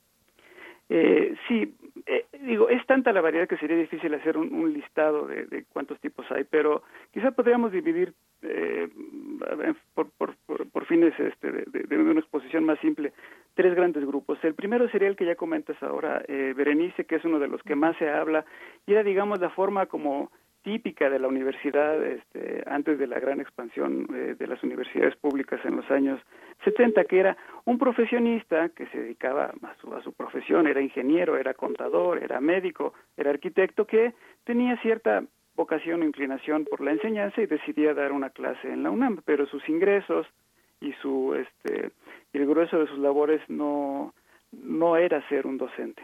Eh, eso sigue sucediendo, pero eh, ellos obviamente no son los que sufren más este problema ni son eh, el núcleo crucial de, del número que tenemos ahora en la universidad dedicándose a estas actividades docentes eh, por asignatura. Después está un grupo, digamos, de que, que, ese sí es problemático, que es que es el grupo de, digamos, jóvenes académicos que eh, ven este trabajo, es decir, acaban de terminar un posgrado, este, digamos, son menores de de 30 años, están alrededor de los 30 años, eh, y quieren hacer una carrera académica eh, de tiempo completo y ven su, eh, su labor como jóvenes profesores de asignatura como un primer paso para luego acceder a una plaza de tiempo completo. Esto es, digamos, sería una, una de las trayectorias académicas típicas en papel, pero tiene el gran problema de que no hay plazas. Eh, no hay plaza de tiempo completo, entonces en realidad es una trampa, ¿no? Como que dices, bueno, voy a ser eh, profesor de asignatura por ahora, cuando se abra un concurso para profesor de tiempo completo, concursaré y, este, y si tengo suerte ganaré. El problema está en que México produce muchos maestros y muchos doctores, es decir, gente con maestría y doctorado, pero abre muy pocas plazas. Eh, de hecho, el CONACYT, las mismas universidades, la SEP, constantemente le piden a la universidad, bueno, cuántos eh, maestros y doctores estás produciendo y nos piden a los a los académicos de tiempo completo, bueno, cuántas tesis de maestría y doctorado has, eh, has dirigido, pero eh, estamos creando esta gente con posgrados, pero no estamos creando oportunidades académicas para ellos en términos de tiempo completo. Entonces, en realidad, lo que ellos ven como un, un trabajo temporal eh, significa, no, no va a ser tal porque no va a haber una salida posterior con mejores condiciones en términos de una plaza de tiempo completo.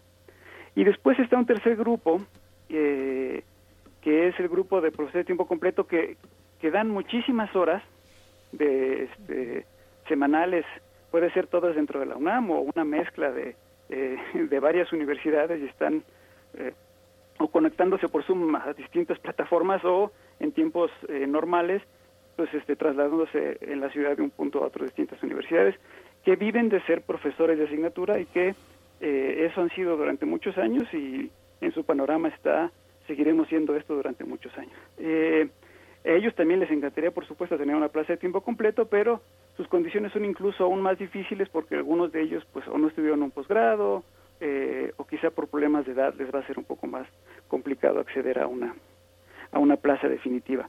Entonces, si juntamos eh, este problema de este la falta de plazas con las políticas que hemos tenido a lo largo de ya muchos sexenios de, eh, de austeridad y de, falta de financiamiento de las universidades y de las instituciones de educación superior, eh, que se ha traducido en crear muy pocas plazas de tiempo completo, pues ahí tenemos un problema estructural en términos de las expectativas de un número cada vez mayor de gente con posgrados y eh, la falta de presupuesto para crear espacios para esas personas. Comentabas, Héctor, la, la, aplicación del reglamento, pero también hablaste de la de toda esta jerarquía, de toda esta, este, todo este mundo de castas. Eh, eh, Bourdieu lo señaló el sociólogo francés Pierre Bourdieu en, en Homo Académicos, luego lo señaló en todo este mundo que hizo eh, los herederos, los estudiantes y la cultura. Y vemos que el estudiantado también participa en esta, en esta eh, posibilidad de reconocer a los profesores que los forman o que los han formado. ¿Qué papel juegan? por una parte la edad eh, un mundo de profesores que se ha este que se ha vuelto añejo que sin prestaciones sin cosas y el mundo de la formación de los alumnos la universidad es capaz de generar en su propio seno una autocrítica, digámoslo en términos a lo mejor marxistas o hegelianos, de su propia, de su propia condición de desventajas? Eh, mira, eh, cualquier persona de la UNAM, eh, en cualquier escalón que esté en este sistema que decimos metafóricamente sistema de castas, sabe que la condición de los profesores de asignatura es mala.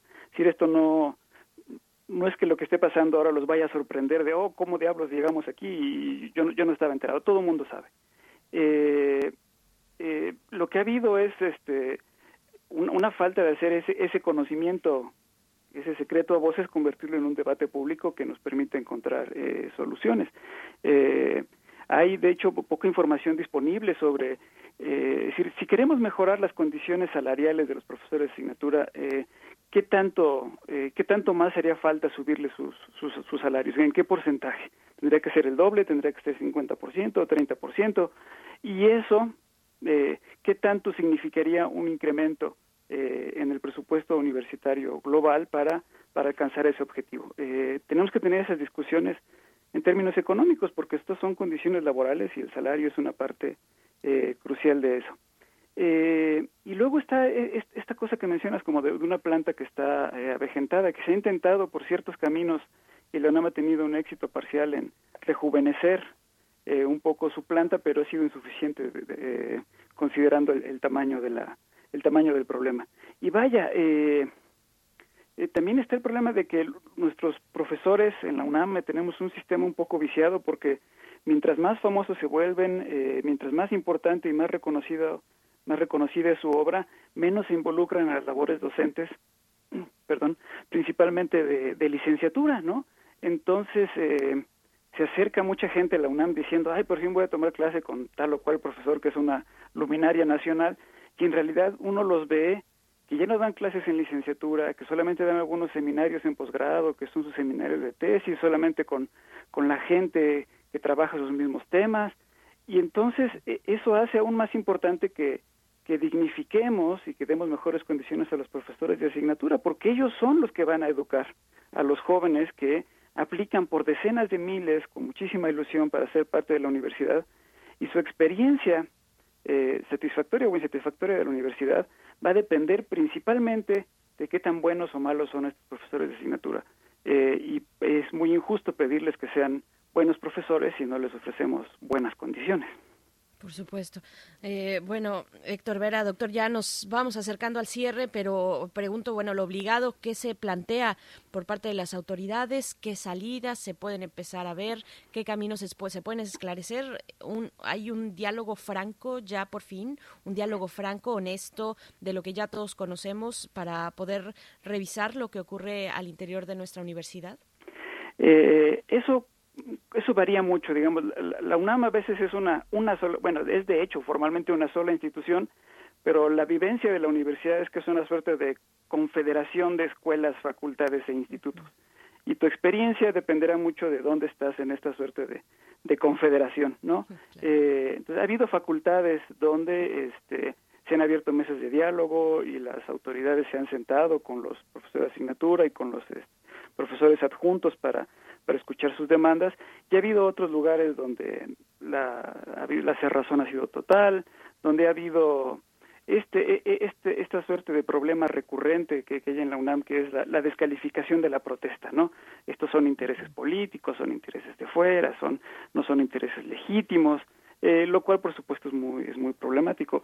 Eh, como parte de estas jerarquías de la universidad, la, la información y las soluciones en la UNAM fluyen muy bien hacia arriba, ¿no? Eh, si, el rector le habla a un eh, director de facultad, en 45 segundos va a tener una llamada de vuelta diciéndole, ay, muchas gracias, señor rector, por acordarse de mí, eh, que necesita, ¿no? Pero si un director de facultad recibe una carta firmada por 100 alumnos o 100 profesores indicando que hay un problema que tiene que ser resuelto, lo más seguro es que esa carta va a ser ignorada. Eh, entonces necesitamos que eso cambie, necesitamos que haya eh, flujo de información y de soluciones tanto hacia arriba como hacia abajo. Y eso requerirá, por supuesto, que tengamos una universidad más horizontal.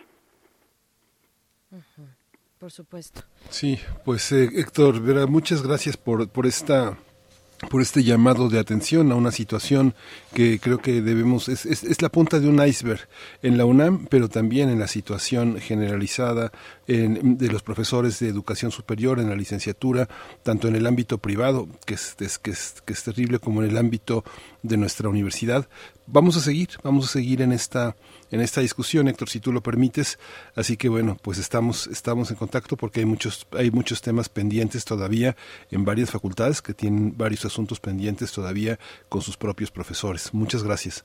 Eh, muchas gracias a ustedes, eh, Berenice y Miguel Ángel. Hasta pronto.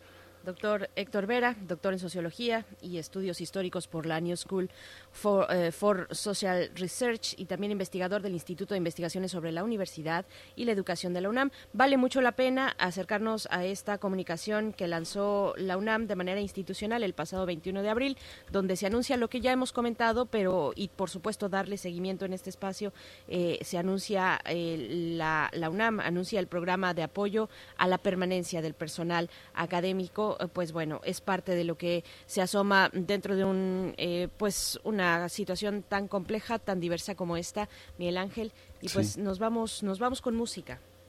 Nos vamos a ir con música. Vamos a escuchar de la Imperatriz Vanilla Fres.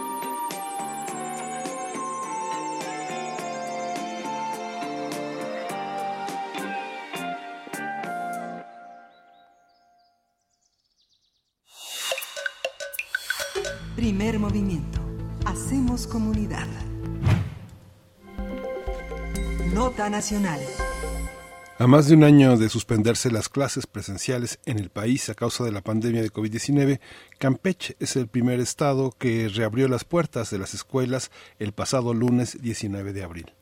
En total fueron 137 planteles educativos a los que retornaron más de 5.000 alumnos y 278 profesores. Este regreso a clases se dio en 104 escuelas generales y 33, 33 de educación indígena en nueve municipios de Campeche. Esta es la primera etapa de las tres que componen el plan de la reactivación escalonada mixta de los servicios educativos de educación básica. Durante la jornada, las clases se impartieron en grupos de cuatro alumnos por aula y se alternaron en dos o tres turnos, además de que los aforos en las escuelas están limitados y se cuenta con gel y cubrebocas, mientras que los días y horarios de clases serán escalonados. Las autoridades consideraron retomar las actividades educativas garantizando tres requisitos. Que el semáforo epidemiológico esté en verde, que todo el personal docente y administrativo del plantel haya completado el esquema de vacunación contra COVID-19 y por, tercera, por tercer punto, que estén vacunadas contra el coronavirus todas las personas mayores de 60 años y más eh, residentes en la localidad donde se ubica el plantel. Hay que señalar que la etapa piloto del Plan para la Reactivación Escalonada Mixta de los Servicios Educativos de Nivel Básico será observada durante dos o tres semanas para analizar si es posible avanzar a la siguiente fase. Vamos a realizar un balance de este inicio de clases y de la campaña de vacunación en esa entidad y hoy está con nosotros Aide Cesta. Ella es periodista de la agencia 100 en la ciudad del Carmen, en Campeche. Le damos la bienvenida. Gracias por estar con nosotros, Aide. Gracias. Hola, ¿qué tal? Muy buenos días. Gracias, gracias, Aide. Bienvenida a Primer Movimiento. Qué gusto conversar contigo. Eh, cuéntanos, por favor, Aide esta, pues, cómo se plantea al punto del día de hoy el desarrollo de este plan de reactivación escalonada para, eh, pues, regresar a clases de manera presencial allá en Campeche. Pues mira, este, como bien recordamos, fue a partir del 23 de marzo del 2020 que se suspendieron las clases aquí en Campeche y pues ya tenemos ya más de un año, pero muchos padres de familia desde una semana antes dejaron de llevar a sus hijos a la escuela si los centros escolares están vacíos. Y bueno, pues esto es que ya muchos este, padres quisieran que sus hijos estén en, en las aulas, pero se hizo un estudio en donde un 60%, un poco más de un 60%, los padres dijeron que no. Entonces, este, esto fue antes de la vacunación. Este viernes, recién en 23, este, se aplicó la segunda dosis para maestros, porque aquí en Campeche se está aplicando la Pfizer, que son dos dosis, a maestros que estaban rezagados. ¿Quiénes son estos maestros? Estos maestros son los, los que trabajan en instituciones particulares, aquel personal que trabaja en las escuelas pero que recibe un salario de gobiernos locales a los que se les llama de apoyo a instituciones y también pues son este profesores de plazas federales y estatales que por alguna cuestión personal se rezagaron en la vacunación. Entonces estamos hablando que apenas este viernes pudiéramos decir que se alcanzó más o menos un estimado, porque no lo tengo todavía no hay la cifra oficial, de 28 mil personas relacionadas al sector educativo que ya están vacunados aquí en Campeche. Y bueno, si estamos cumpliendo una semana de que ya cerca de 5 mil este 972 alumnos regresaron a las aulas y como se comentaba en la cápsula previa, pues están, este, no, no entraron los 5000 en el horario que conocemos de 8 a 12 y media o, o matutino vespertino, sino que ha sido por horarios y los padres de familia pues han colaborado muchísimo para que sus hijos estén bien cuidados y puedan más que nada trabajar en la regularización de ciertas este, materias, conocimientos que pues están un poco atrasados. ¿Cuál es la, eh, digamos que hay muchas, hay muchas preguntas eh, de orden técnico eh, que es difícil de resolver en, en, una, en un comentario como este, pero ¿cuál ha sido la reacción de, la, bueno, la incorporación de los, de los padres de esos niños a las actividades económicas es, es del 100% o sigue privando el, llamado home office, home office, o el trabajo en casa en esa entidad? ¿Cómo, se, cómo está esa articulación entre sabemos las personas mayores que cuidan de los niños, eh, los, eh, los parientes que a veces se hacen cargo de colocarlos en una estación, en una hacer, hacer base con la hermana, con la tía y luego recogerlos. ¿Cómo es en Campeche esa, esa situación? Mira, por ejemplo, aquí en Ciudad del Carmen, que es una, este, que el, la economía se mueve alrededor del sector petrolero, pues trabajan papá y mamá en muchas ocasiones. Entonces, todavía en Pemex este, hay ciertos grupos que tienen home office y muchas empresas petroleras están trabajando así. Entonces, hay papás que tienen, están en sus casas y desde sus casas están apoyando a los a sus hijos en esta estrategia de pues de llevar sus clases desde casa. Pero ¿qué pasa cuando salimos a la calle y bueno, este fin de semana o cuando tienes que hacer compras y sales a la calle, pues sí vemos a muchos papás que están en la calle, en áreas recreativas, en centros comerciales con sus hijos. Entonces, para los niños hay dos, dos este, panoramas diferentes. Usted es el papá que tiene en su casa los niños que eh, trabaja pero que hace un sacrificio por tenerlos en casa y sí vemos a muchos padres de familia en la calle con sus hijos paseando en áreas de esparcimiento entonces si bien en Carmen eh, hay muchas familias que trabaja papá y mamá y este y estaban en guarderías, pues esos servicios actualmente no se están dando y alguien se tiene que hacer responsable de esos niños. Muchas veces son los abuelitos y bueno, pues este, igual esta semana que recién concluyó, eh, hablemos del día martes, se terminó de vacunar este, las zonas rurales de, a, las personas adultos mayores contra el COVID. Entonces, todavía ellos no tienen como, no han pasado esas dos semanas que se habla en la que pues ya pudiéramos hablar de la inmunidad de la vacuna. Aide, bueno, ahora que hablas de la zona rural y de la vacunación a adultos mayores de 60 y más eh, en esas zonas, te pregunto un poco un comentario o te, te pediría un comentario general sobre lo que ocurre y el movimiento, digamos, las actividades que se desarrollan en las zonas, pero también de comunidades, comunidades indígenas, donde los modelos escolares e incluso la infraestructura de las escuelas puede ser muy distinta a las de las ciudades o la de la misma capital, ¿Cómo, ¿Cómo se ven las comunidades indígenas en todo este esquema, este esquema tanto de vacunación como de un regreso eh, escalonado a las clases presenciales? Bueno, aquí en Campeche, estas comunidades este, fueron los primeros puntos en donde empezó la aplicación de las vacunas, los, las comunidades indígenas en donde empezó la vacunación para adultos mayores. Quiere decir que pues ellos ya tienen varias semanas en los que ya fueron vacunados, eso es una. Las escuelas son amplias, no es como en la ciudad en donde las escuelas, los espacios son más pequeños, allá las escuelas son un poco más amplias, entonces los alumnos tienen en algunas partes pues un poco más de, de áreas para, para estar en, en la escuela. Si bien es cierto, lo que ha pasado aquí en Campeche es que muchas escuelas han sido vandalizadas, entonces todos los esfuerzos que años previos hicieron padres de familia y las mismas instancias de gobierno porque las escuelas estuvieran en buenas condiciones, pues otra vez está haciendo porque las escuelas han sido vandalizadas y han robado pues todas las tuberías de, de la red hidráulica, aires acondicionados, entonces este, padres de familia están volviendo a hacer un gasto porque las condiciones estén adecuadas para que sus hijos puedan estar en un entorno de salud seguro. claro.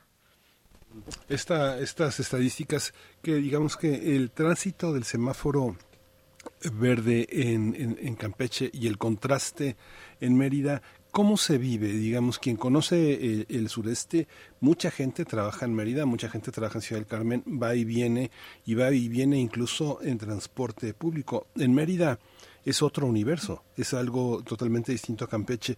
¿Cómo equilibrar esas dos visiones? Y si tú consideras, eh, si hay una idea, esta visión de que la vacuna es la, es la solución, parece que una vez vacunado no te va a pasar nada. Este, las reacciones frente a la vacuna, al contagio con vacuna, también depende de las comorbilidades que tenga la persona. ¿Esto se da a conocer? ¿Se, se, se sabe o la, o la vacuna es la panacea eh, para lo cual puede uno circular sin ninguna restricción? ¿Cómo, cómo lo observas como periodista? Mira, este, te voy a hablar de mi experiencia. Yo tengo familia en el estado de Veracruz y he viajado también recientemente por cuestiones de salud al, al estado vecino acá de, de Yucatán.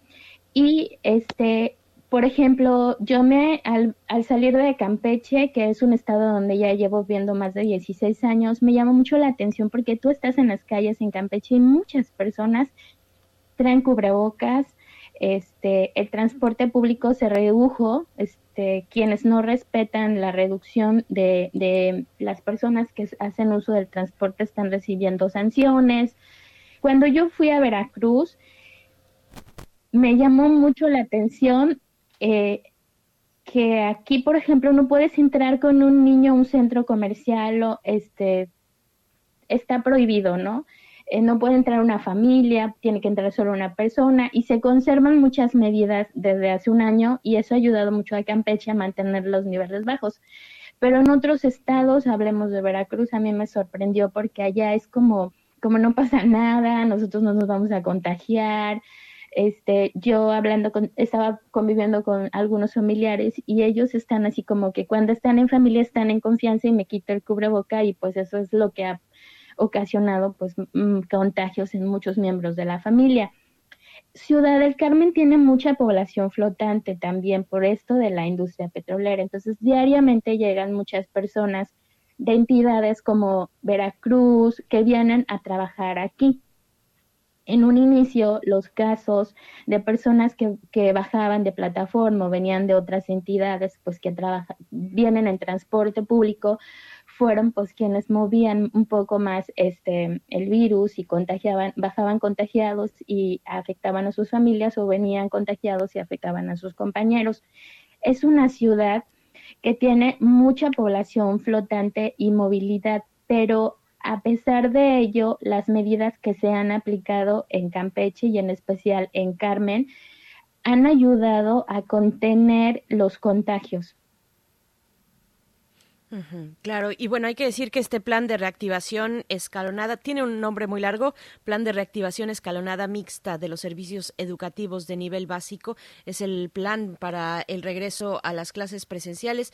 Es un plan que contiene fases, que contiene etapas, a ver si seguimos por ahí con, con Aide, creo que sí eh, que contiene etapas y, y, bueno estamos se está esperando eh, eh, la evaluación del desarrollo de la etapa actual. Y te pregunto Aide qué viene qué viene al futuro eh, qué tipo de qué situación tendría que darse para pasar a la siguiente etapa y cómo se plantean esta serie de etapas cómo lo ves tú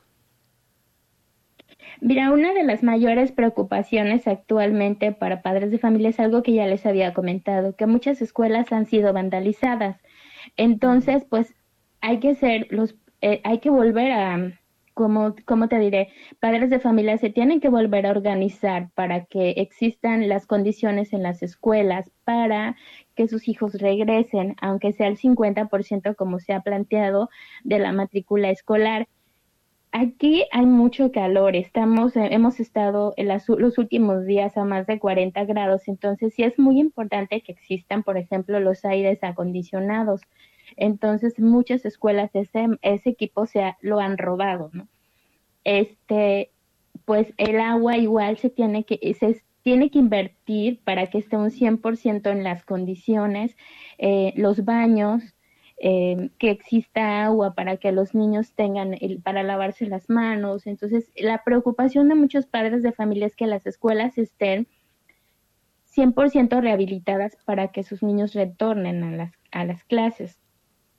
Mientras tanto, muchos maestros sí se han acoplado y muy bien a las clases en líneas con sus alumnos y bueno, desde las ocho y media hasta las doce o poco más, pues están llevando las clases con los, con los niños y eh, lo que ha pasado aquí es como en todas partes del país y del mundo es que la contratación, por ejemplo, de Internet ha sido pues muy indispensable, incluso en las zonas rurales, en donde padres de familia pues han tenido que hacer un apartar ese gasto para que sus niños puedan este, ir al corriente en, en sus clases.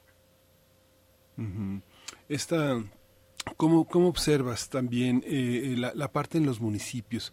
Ese, no sé, digamos, de, de, ciudad de, ciudad Campeche, Campeche a Champotón, bueno, hay una, hay una, hay un abismo, no solo económico, también cultural, de oportunidades ¿Cómo está eh, en relación a los municipios? También mucha gente que, eh, si uno sale de la ciudad de Campeche, mucha gente trabaja en el, en el campo o trabaja en, el comercio, en la, distribución, ¿no? En la pesca. ¿Cómo, cómo, se, ¿Cómo se reorganiza la vida después de una baja económica tan, tan fuerte? No sé, pienso en cosas tal vez absurdas para muchos, pero comprar jabón, comprar gel, comprar toallitas, eh, desinfectar eh, el, ambiente, ¿cómo trabajar, eh, cómo, cómo ha sido recibido en ese sentido? Pues yo creo que em, se ha ido como modificando muchos sectores. Ha crecido muchísimo el comercio electrónico, este, todo, las personas, por ejemplo, de las comunidades que acostumbran a preparar, ¿qué te diré? Tamales, eh, que hacen costuras a mano, que venden carne, todo eso ya se está promoviendo a través de, de redes sociales y ha crecido muchísimo ese, esa modalidad de este, los que te entregan a través de motos, los mandaditos, Aquí, por ejemplo, en Carmen, en el municipio de Carmen y varios municipios del estado, ha sido un servicio que ha crecido impresionantemente. Las ventas por catálogos y todas las personas que, que pasaron también, muchos, por ejemplo, la Cámara de Comercio ha declarado en muchas ocasiones que muchos de sus socios pues bajaron cortinas y hoy solamente están este pues levantando pedidos vía electrónica y entregándolos a través de este servicio de mandaditos, quienes perdieron sus empleos, porque si bien es cierto, muchos perdieron sus empleos y al día de hoy no los han recuperado, pues han sustentado su economía a través de hacer cosas en casa y venderlas a través de, pues ya sea de redes sociales, eh, hablamos de Facebook, WhatsApp, que son las, las que más se están utilizando aquí. Entonces tú puedes entrar en el mercadito de tu comunidad y ahí puedes encontrar fruta, verdura, carnes y así es que muchas familias están sustentando este pues su economía. Mm, por supuesto, qué interesante, qué interesante lo que se da además eh, en pequeñas eh, eh, regiones o, en tu propia comunidad, incluso dentro de ciudades grandes, que se pueda dar esta circulación de, de productos y de servicios a través de plataformas digitales. Hay de esta, pues nos quedamos como, como todo el mundo, en la eh, eh, expectativa, en la observación de cómo se va desarrollando esta etapa piloto del plan para la reactivación escalonada mixta de los servicios educativos a nivel básico allá en Campeche. Te agradecemos mucho y pues bueno, lo dicho, seguimos, seguimos observando porque pues depende mucho del desarrollo de esta etapa, avanzar hacia una siguiente fase. Eh, Aide Sesta, periodista de Agencia 100 en Ciudad del Carmen, Campeche, muchísimas gracias. Muy, buen, muy buenos días y a cuidarse del calor también por allá.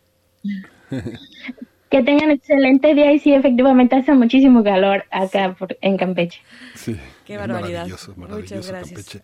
Pues ya despedimos la hora eh, de este, la, radio Nicolaita, nos escuchamos el día de mañana, pero tenemos, tenemos una, una cápsula importante.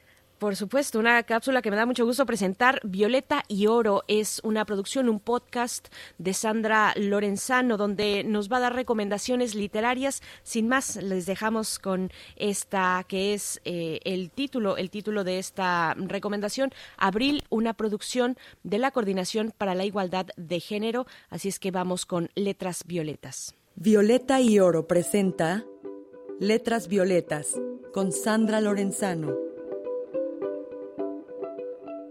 Hola, ¿cómo están? Bienvenidas, bienvenidos y bienvenides a un episodio más de Letras Violetas. Yo soy Sandra Lorenzano y hoy quiero presentarles a uno de los secretos mejor guardados de la poesía latinoamericana, la gran poeta uruguaya Circe Maya. Circe nació en Montevideo en 1932, pero hace muchos años que vive en Tacuarembó. Estudió filosofía y allí se enamoró de los presocráticos. Se ha dedicado a la traducción, a la docencia y a la escritura con la misma pasión. Sobre el lenguaje poético ha dicho, la misión de este lenguaje es descubrir y no cubrir, descubrir los valores, los sentidos presentes en la existencia y no introducirnos en un mundo poético, exclusivo y cerrado. Su poesía, premiada múltiples veces, ha sido también musicalizada por los músicos más conocidos de su país. Es extraña, Circe, muy sencilla y a la vez sumamente compleja, dice otra gran escritora, la argentina María Teresa Andrueto, que la ha trabajado muchísimo. Tiene un pensamiento muy sofisticado, pero escribe sobre lo más cotidiano. Y ha elegido una manera de retirarse para poder hacer verdaderamente una obra. Es la suya una poesía de emotividad compleja que hace, sin embargo, del pudor una ética. Vaya frase, ¿no? Del pudor una ética, dice Andrueto una poesía centrada en la tarea de percibir, pero dispuesta siempre a comunicar. Les propongo escuchar este hermoso poema llamado Abril, un buen modo de comenzar este mes que es otoño allá en el sur del continente. Letras Violetas, Mujeres y Literatura. Este día tan lleno de niñez, las cápsulas verdes de los eucaliptos en el suelo, entre hojas. El buen aroma frío y viejo trae de la mano consigo los paseos al sol y por un parque en un abril de viento.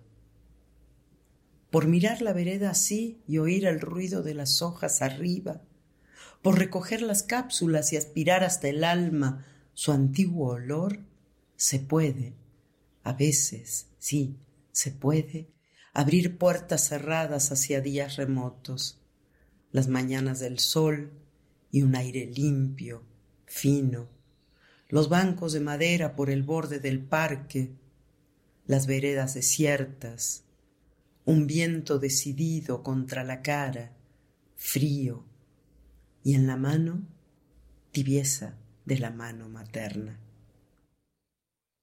Esta fue la gran poeta uruguaya Circe Maya.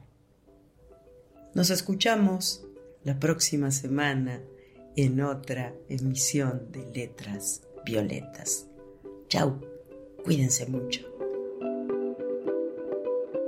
Violeta y Oro presentó Letras Violetas con Sandra Lorenzano. La música de este episodio es de Jesse Beeman y la escuchamos por cortesía de Pedro y el Lobo. A nombre de la Coordinación para la Igualdad de Género UNAM, gracias por escuchar. Hasta la próxima.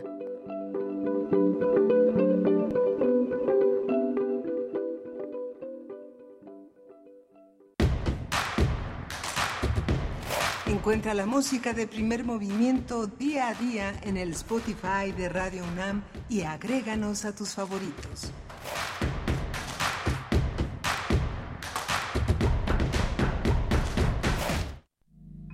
Cultivemos el gusto por el arte escrito y el ejercicio de la imaginación al lado de María Ángeles Comezaña en Al compás de la letra.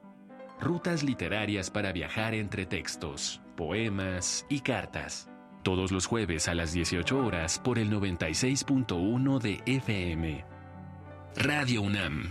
Experiencia sonora. ¿Dónde la dejé? Justo ahora que son las elecciones más grandes de la historia y que como la mayoría decidí salir a votar. ¿Dónde la dejé? ¿Ma? Ay, hija, extravié mi INE y no sé qué hacer. Tranquila, aún estás a tiempo de sacar una reimpresión idéntica. Es muy sencillo. Puedes hacerlo hasta el 25 de mayo. ¡Qué alivio! Mi cubrebocas. ¿Ma? Voy por mi reimpresión y el 6 de junio voto. Tienes hasta el 25 de mayo. El 6 de junio, el voto sale y vale. INE. El 2021 fue un año muy duro.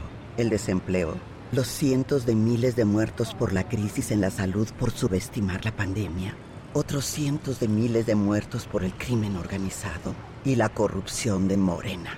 Ese año salimos a votar por un cambio, a decirle basta a los feminicidios, al desempleo y a la inseguridad. Le dijimos a Morena, ya basta. Así salvamos la democracia mexicana. Este 6 de junio, vota PAN. ¿Dónde la dejé? Justo ahora que son las elecciones más grandes de la historia y que como la mayoría decidí salir a votar. ¿Dónde la dejé? ¿Ma? Ah, hija, extravié mi INE y no sé qué hacer. Tranquila, aún estás a tiempo de sacar una reimpresión idéntica. Es muy sencillo. Puedes hacerlo hasta el 25 de mayo. ¡Qué alivio!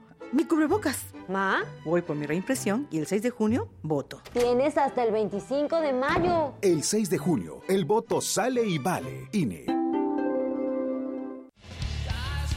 Calme Cali, Mimagoshko, Makta Shuruk, Tetzaduk, FM, Yatpushebo Pushkoxpe, Radio Nam. Calme Cali, quinta temporada. Todos los jueves a las 10 horas por el 96.1 de FM. Retransmisión, domingos 15.30 horas. Radio UNAM, experiencia sonora.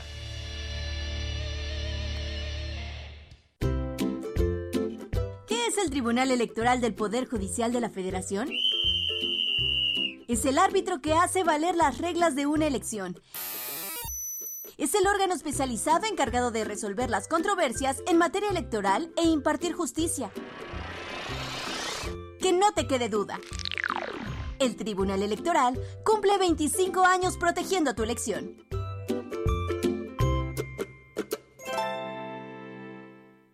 La vacunación en México está avanzando.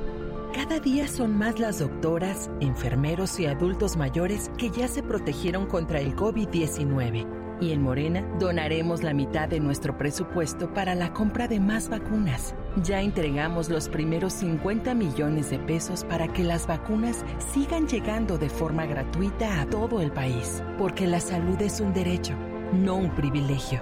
Morena, la esperanza de México. Las mentiras caen por su propio peso. La improvisación y la incapacidad agravaron la enfermedad y el dolor. El fanatismo y la irresponsabilidad generaron más muertes que se pudieron evitar. Lo están haciendo muy mal. ¡Alto! Pongamos un alto a Morena y al criminal manejo de la pandemia. Va por ti, va por tu familia, va por México. Vota PRD. Síguenos en redes sociales. Encuéntranos en Facebook como Primer Movimiento y en Twitter como arroba PMovimiento. Hagamos comunidad.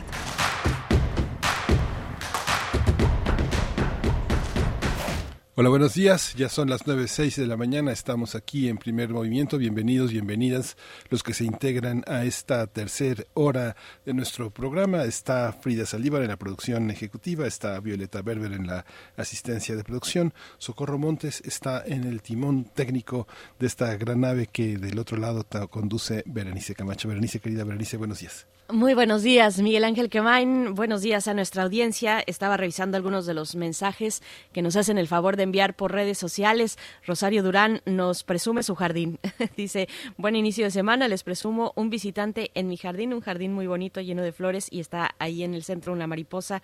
Pues bueno, Rosario, gracias por esta postal. Eh, ojalá nos puedan comentar quienes están en, en Ciudad de México, nos puedan comentar pues cómo Uy. se ve los que los que los que están afuera, los que han podido salir o tienen que desarrollar sus actividades fuera de casa, pues que nos comenten cómo se ve la ciudad eh, este lunes, este lunes 26 de abril, ya con el regreso parcial, hay que decirlo parcial, se espera un porcentaje del 20 20% de capacidad de las oficinas privadas que regresan a laborar de esta manera ya presencial, pero solamente en un 20% y que eso seguramente incrementa pues la movilidad, el tráfico en la ciudad.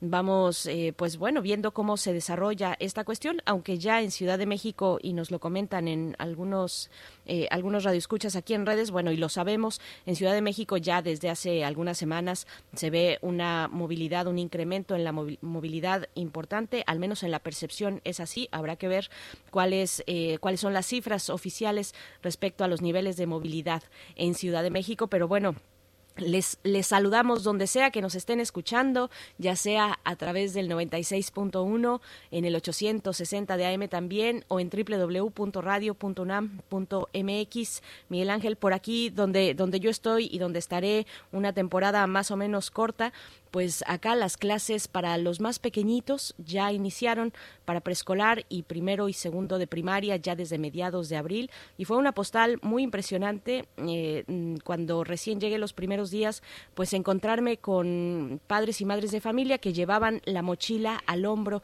y un pequeñito o una pequeñita detrás eh, tomado de la mano. Fue muy impresionante es una estampa que no había visto en en mucho tiempo atrás.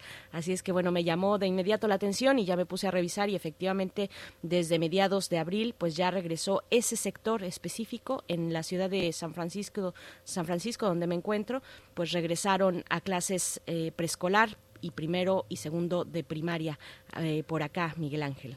Sí, las infraestructuras eh, son distintas en cada, en cada país. Uno ve el regreso a clases eh, que, que depende mucho de la organización comunitaria en Italia, donde pegó tan, de una manera tan importante, hay muchos eh, establecimientos que han regresado porque la comunidad es muy estricta, tiene poco contacto y los mecanismos de infraestructura que le permiten eh, tener un modelo híbrido son muy, muy, este, muy eficaces.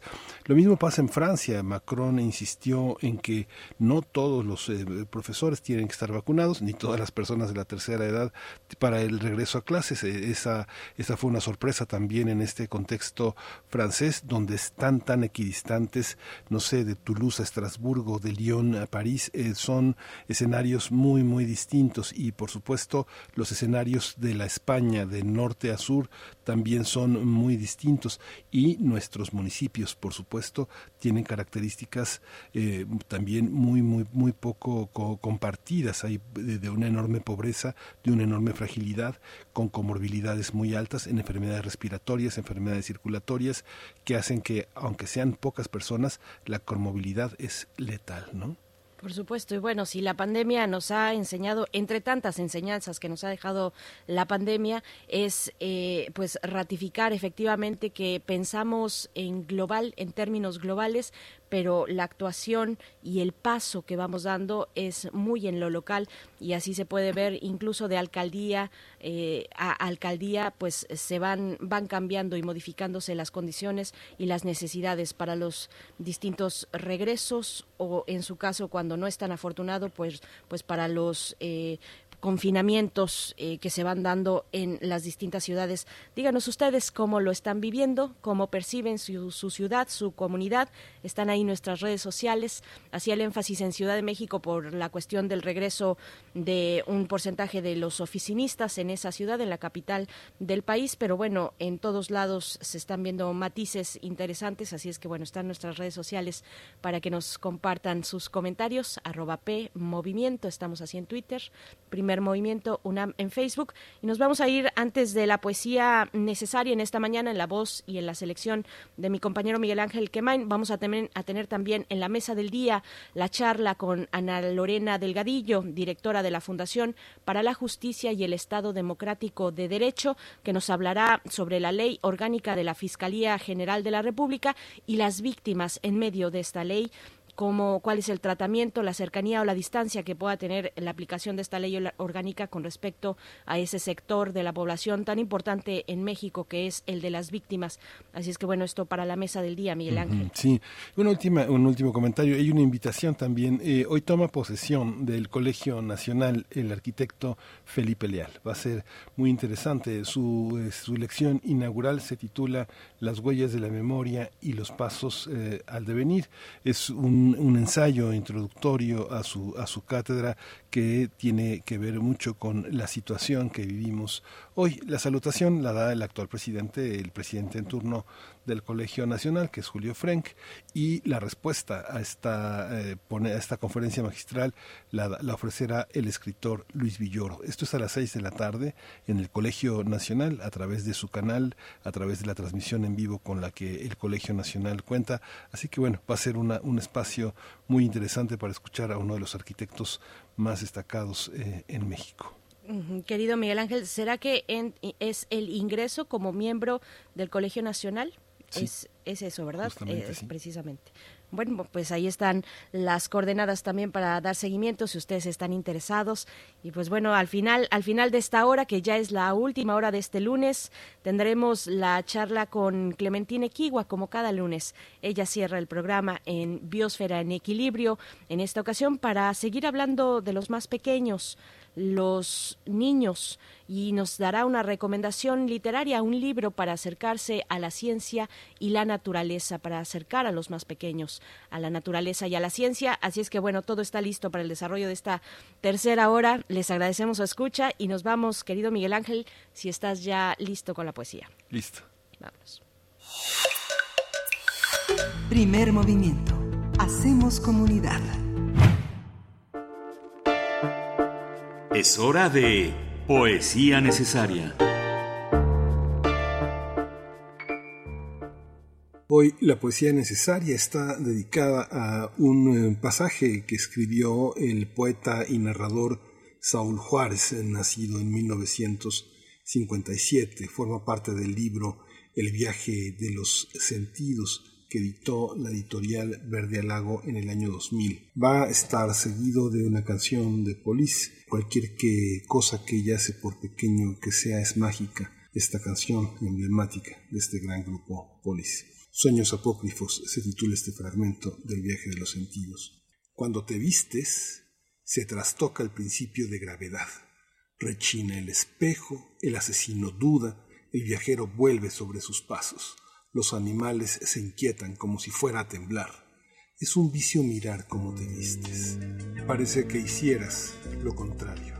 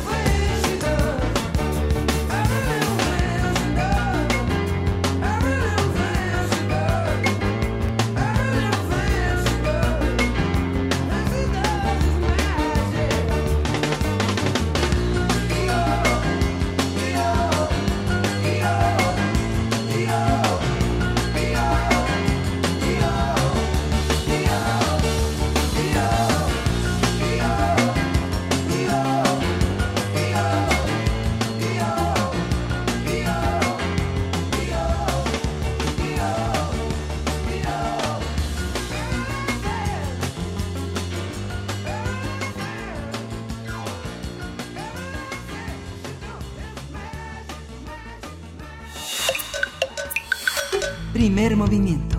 Hacemos comunidad. La mesa del día. Colectivos y organizaciones civiles eh, del gobierno y del gobierno lamentaron la aprobación en la Cámara de Diputados de la nueva ley orgánica de la Fiscalía General de la República. El dictamen avalado con 334 votos a favor, 109 en contra y 5 abstenciones, ahora será devuelto a la Cámara de Senadores para sus efectos constitucionales. Los diversos colectivos y organizaciones consideran que la nueva ley orgánica deja a un lado a las víctimas, a sus necesidades y preocupaciones, víctimas de violaciones de derechos humanos y a sus familias. Mediante un pronunciamiento, la Comisión Nacional de Búsqueda rechazó la aprobación del dictamen, ya que desconoce los derechos a la verdad y la justicia y representa un obstáculo para la búsqueda de las personas desaparecidas. A estas críticas se sumaron el movimiento hecho por nuestros desaparecidos en México y la Comisión Nacional de Derechos Humanos. Por su parte, el colectivo contra la impudemia denunció que la aprobación de la nueva ley de la Fiscalía General de la República que reinstala la antigua PGR se dio en medio de un procedimiento plagado de irregularidades. A través de un comunicado señaló que esta nueva ley implica una regresión para los derechos de las víctimas y la reinstalación de un modelo autoritario de procuración de justicia, ya que esta ley elimina y obstaculiza varios de los derechos por los que las víctimas han luchado incansablemente. Bien, pues vamos a conversar sobre la aprobación de la nueva ley de la Fiscalía General de la República y de su impacto sobre las víctimas en México. Nos acompaña a través de la línea Ana Lorena Delgadillo. Ella es directora de Fundación para la Justicia y el Estado Democrático de Derecho. Ana Lorena Delgadillo, qué gusto escucharte esta mañana. Gracias por estar en esta, en esta charla con nosotros. Berenice Miguel Ángel, buenos días y muchas gracias nuevamente por la invitación. Muchas gracias, Ana Lorena Delgadillo. ¿Cuál es la visión de los involucrados en este proceso? Fundamentalmente la, eh, eh, la, la, FGR, la Fiscalía General de la República, ¿qué se piensa desde la, desde la cabeza, desde el cuerpo de esta Fiscalía sobre la ley que les aprobaron? Pues eso habría que preguntarle al fiscal. eh, eh, creo que una de las cosas, Miguel Ángel, que hemos estado nosotros recalcando mucho, es que hubiera venido muy bien una explicación eh, tanto en la Cámara de Senadores como en la Cámara de Diputados de por qué una nueva ley. Nosotros lo hemos repetido hasta el cansancio.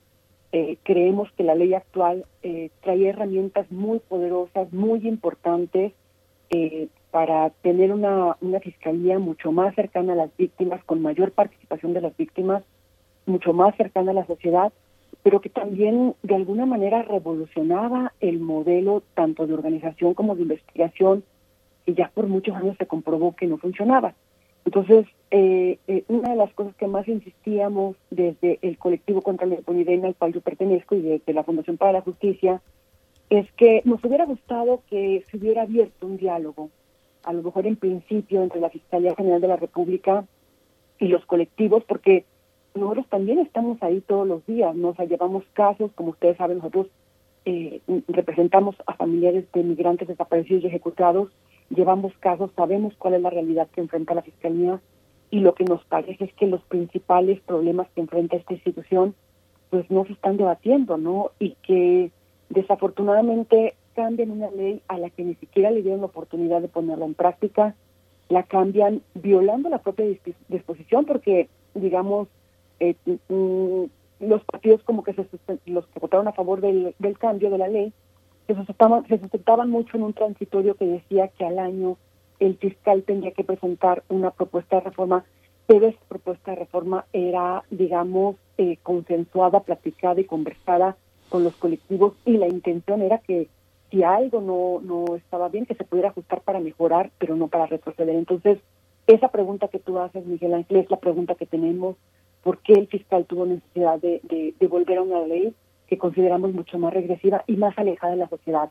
Es, nosotros lo que hemos dicho desde el colectivo contra la impunidemia es que es como volver a reinstalar la antigua PGR, pues que tanto daño le ha hecho el país y que por muchas administraciones eh, lo que hizo fue construir una maquinaria de impunidad y de tortura al interior de la institución, con mucha burocracia, con un sistema muy jerarquizado entonces creemos que ahora el, mayor temor es que volvamos justamente a ese esquema, ¿no?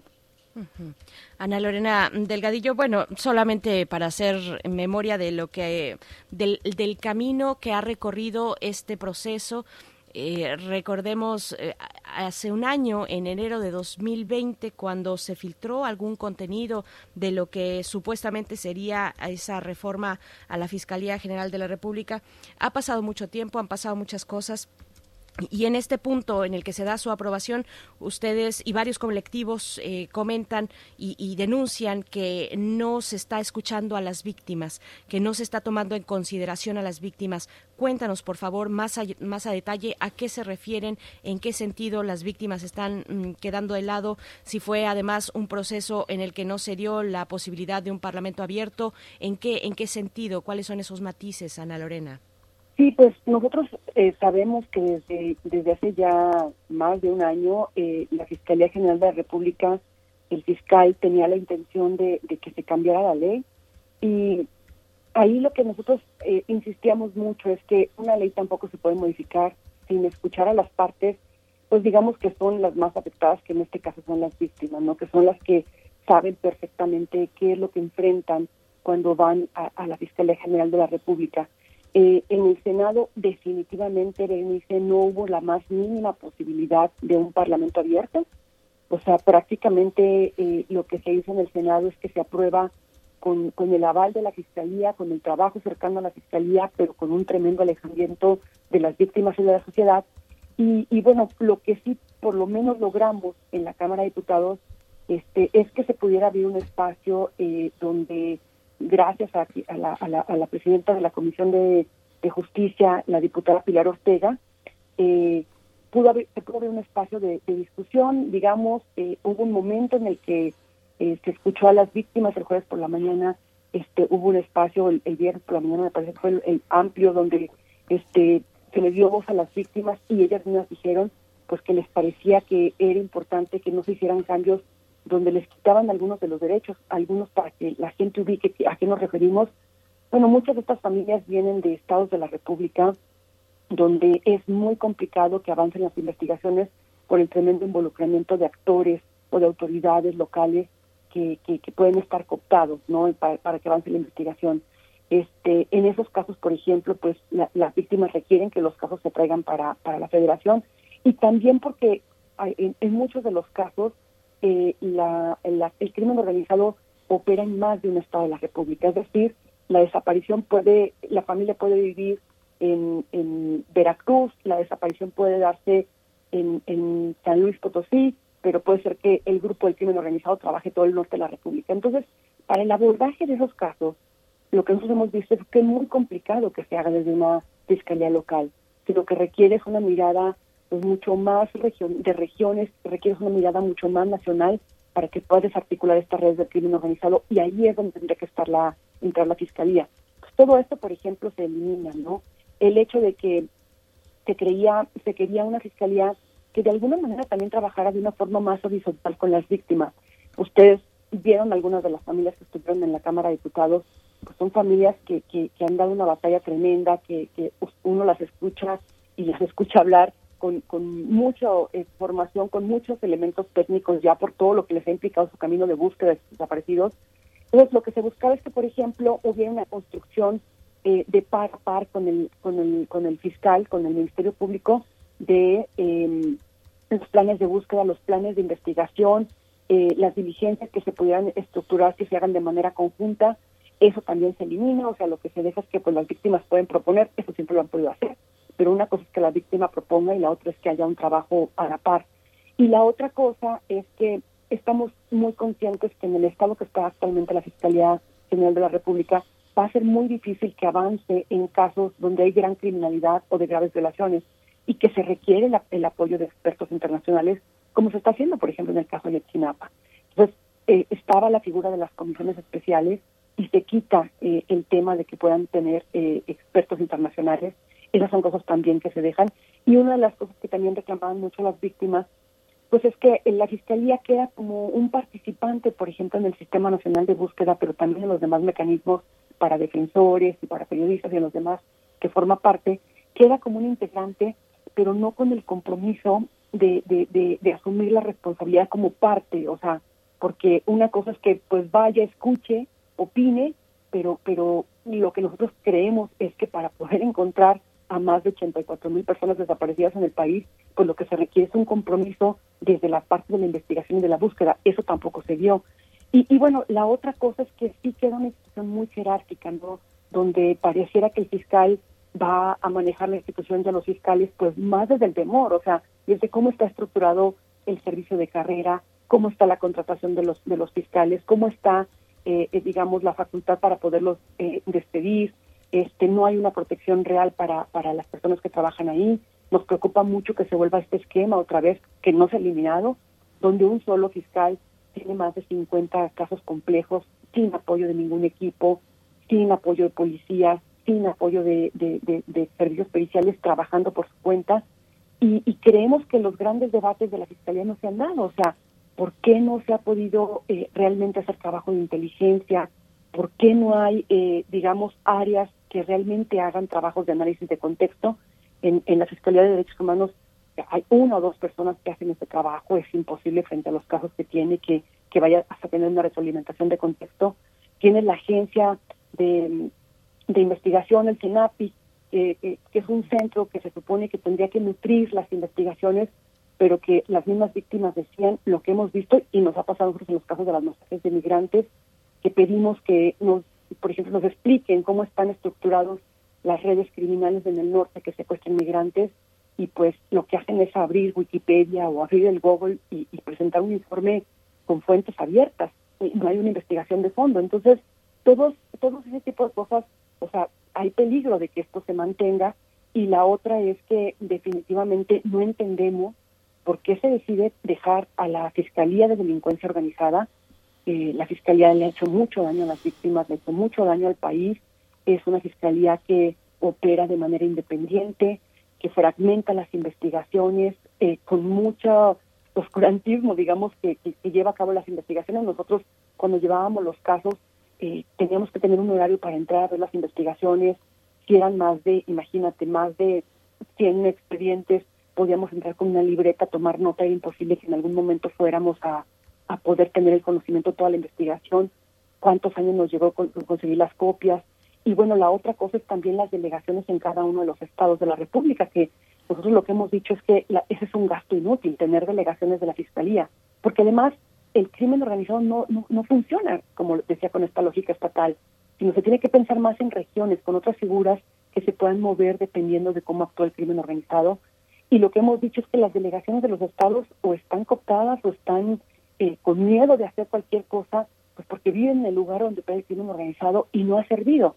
Entonces, eh, en, en, resumen, eh, pues sí creemos que volvemos a un esquema del pasado que, que no ha ayudado a superar los problemas del presente.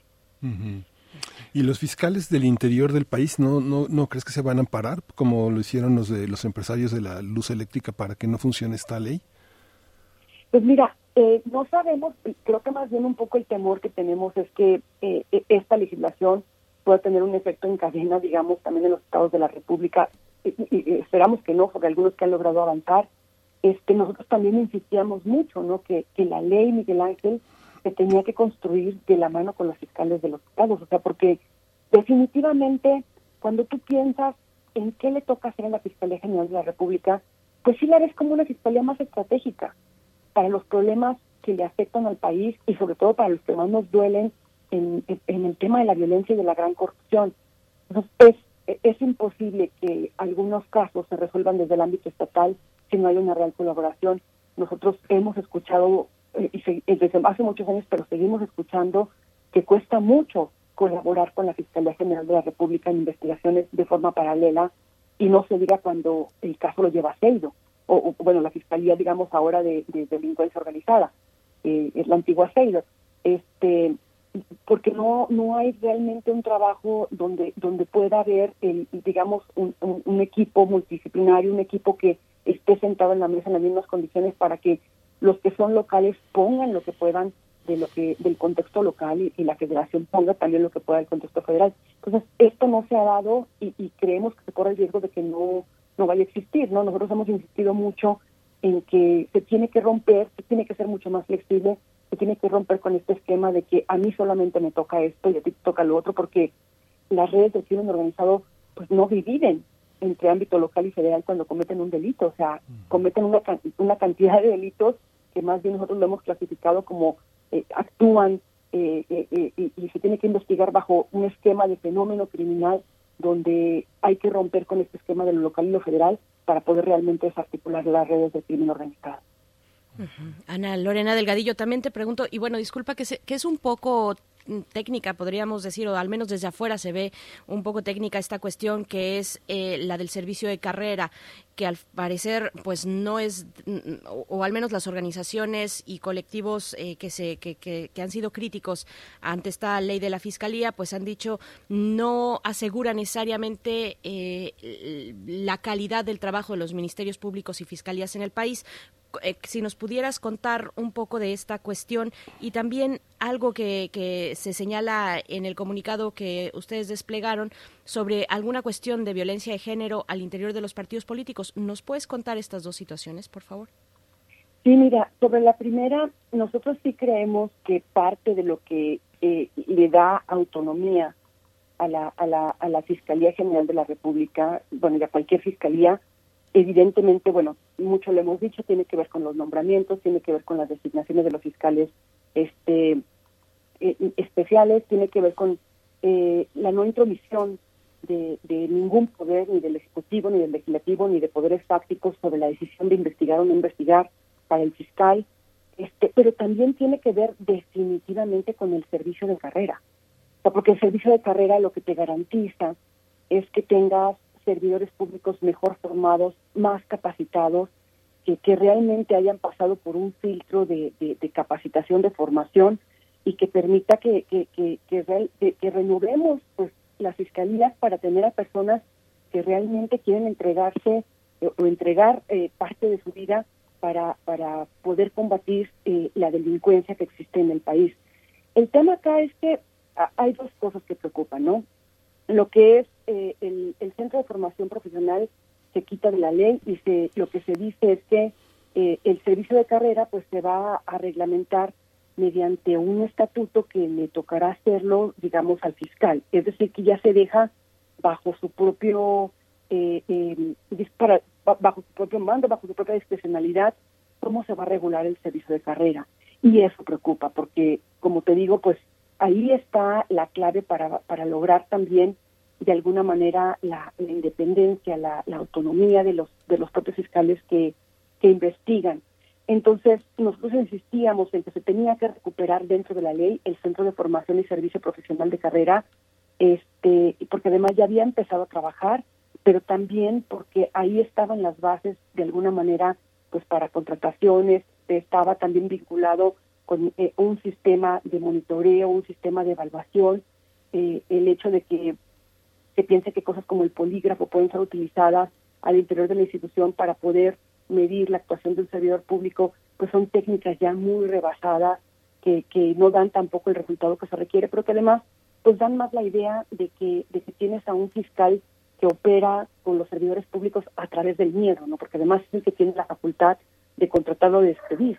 Entonces, pues tienes a un, en general tienes a un cuerpo muy sometido, muy sometido que no se va a atrever a ir en contra del fiscal, independientemente de qué sea lo que pide el fiscal, este, pues porque tiene ahí sí como que el sartén eh, por la por la mano, ¿no? Eh, en el sentido de que eh, si tiene él los, los tiene condicionados para el tema de contratación y para el tema de despido, pues entonces no hay esta libertad ni hay otros mecanismos que puedan ayudar a que las personas se superen también y vayan avanzando con base en estímulos, con base en resultados, eh, los grupos que lleguen a desarticular redes de crimen organizado que sean premiados, o sea, de otra forma, que, que, también de alguna manera ellos puedan sentirse pues como lo necesitamos, ¿no? Como los héroes eh, en una lucha contra la impunidad. Yo veo en muchos países como en muchas de las organizaciones de las víctimas este, trabajan a la par con los fiscales y lo, lo reconocen y, y los, los hasta los presumen como gente que está realmente dando la batalla por en contra de la impunidad y en, en México no hemos logrado hacer esto, ¿no? En México pareciera que las víctimas siguen siendo las enemigas de las fiscalías y una fiscalía no puede funcionar sin víctimas. Y de la otra, el otro aspecto que tú me preguntabas, mira, pues un poco lo decimos en el comunicado, creo que nos parece muy preocupante algunas cosas de las que pudimos ver estos días en, en la Cámara de Diputados, eh, donde pues sí se aprecia una violencia en contra de las diputadas sobre todo, ¿no? O sea, en el caso, hubo, hubo un caso concreto donde una, a una diputada de Morena la cambiaron en el último momento en la votación que se tenía que dar en la Comisión eh, de Justicia para alcanzar los votos y poner un hombre. De hecho, otro hombre denuncia eso, otro otro otro integrante de Morena, y lo que dice es que ahí también podría haber una violación en términos de paridad. Y, y, bueno, lo que nosotros también pudimos ver fue mucha presión por parte de, compañeros de ellas, diputados, para, para poder lograr los votos que se requerían, ¿no? Entonces, eh, es muy es muy fuerte esto, Berenice, el ver que desde un cuerpo eh, que, que construye leyes para luchar contra la violencia contra las mujeres en sus propias prácticas ejerza violencia contra las mujeres de diferentes formas para poder lograr eh, un cambio legislativo para ciertos fines políticos. A mí me parece que esto es un tema que se tendría que investigar al interior de los partidos. Eh, lo hemos denunciado, bueno, ustedes me invitaron aquí a platicar eh, cuando hablamos del caso de Félix Salgado Macedonio y de cómo algunas mujeres salieron también a denunciarlo. Me parece que este país no, no aguanta más la violencia de ningún tipo, de ningún tipo, ni mansplaining, ni, ni, o sea, veíamos, por ejemplo, diputadas con mucho conocimiento, con mucho conocimiento de lo que estaba pasando con la ley, con mucha cercanía de lo que pasaba con la ley, pero que eran prácticamente ignoradas por los hombres del partido, porque al parecer ya había un pacto ahí de, de pasar la ley. Entonces es un tema de llamar la atención, la violencia eh, contra las mujeres al interior de los partidos y al interior de las cámaras. Y aprovecharía yo, Berenice, pero también para destacar, porque me parece que es importante que así como vimos esto que fue muy lamentable, pues también nos tocó ver a mujeres tremendamente valientes que, incluso rompieron con este esquema de partido. Estoy hablando de Marta Tagle, del Movimiento Ciudadano, de Pilar Ortega, del PAN, Lorena Villavicencio, de Morena, Mariana Rodríguez eh, del PRI, Lucero Saldaña también del PRI, Verónica Juárez del PRD, este, que son mujeres que, que, fueron más allá de, la, de, su pertenencia al partido, ¿no?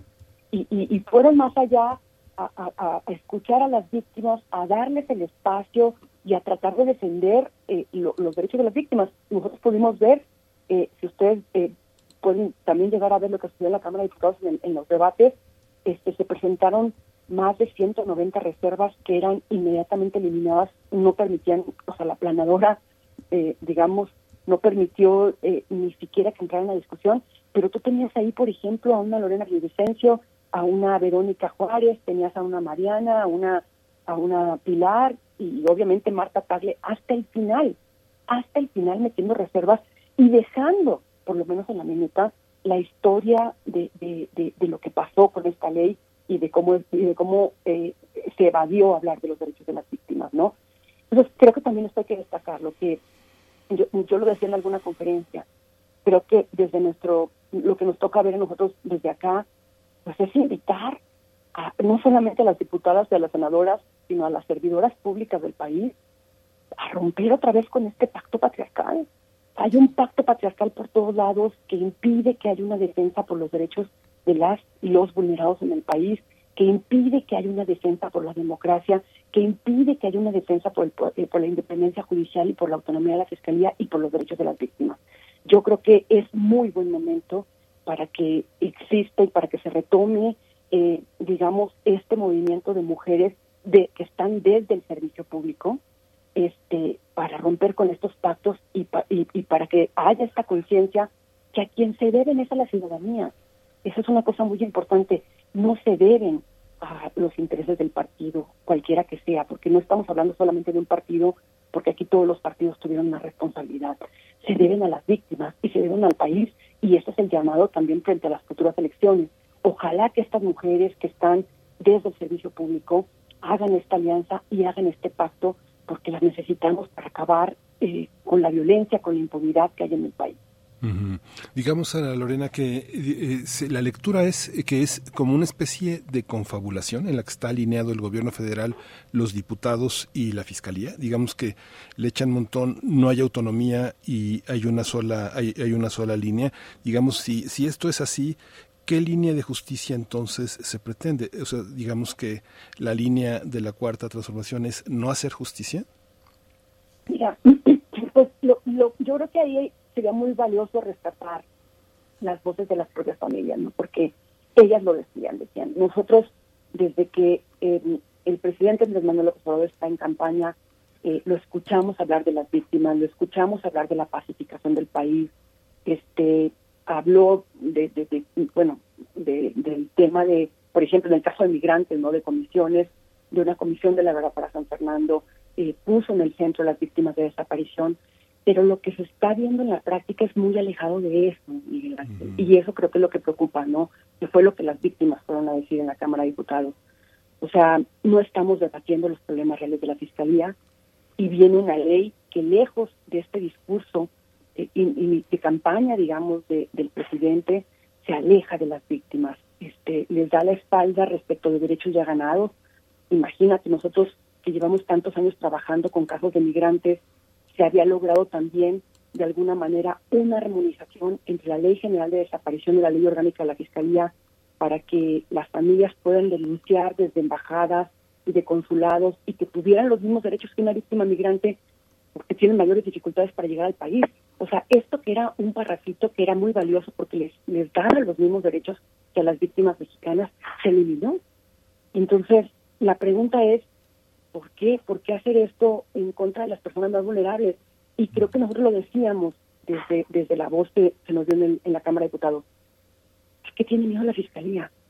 ¿Por qué la Fiscalía tiene miedo de acercarse a las víctimas y de trabajar con ellas? ¿Por qué la Fiscalía tiene miedo de trabajar de la mano a la sociedad civil?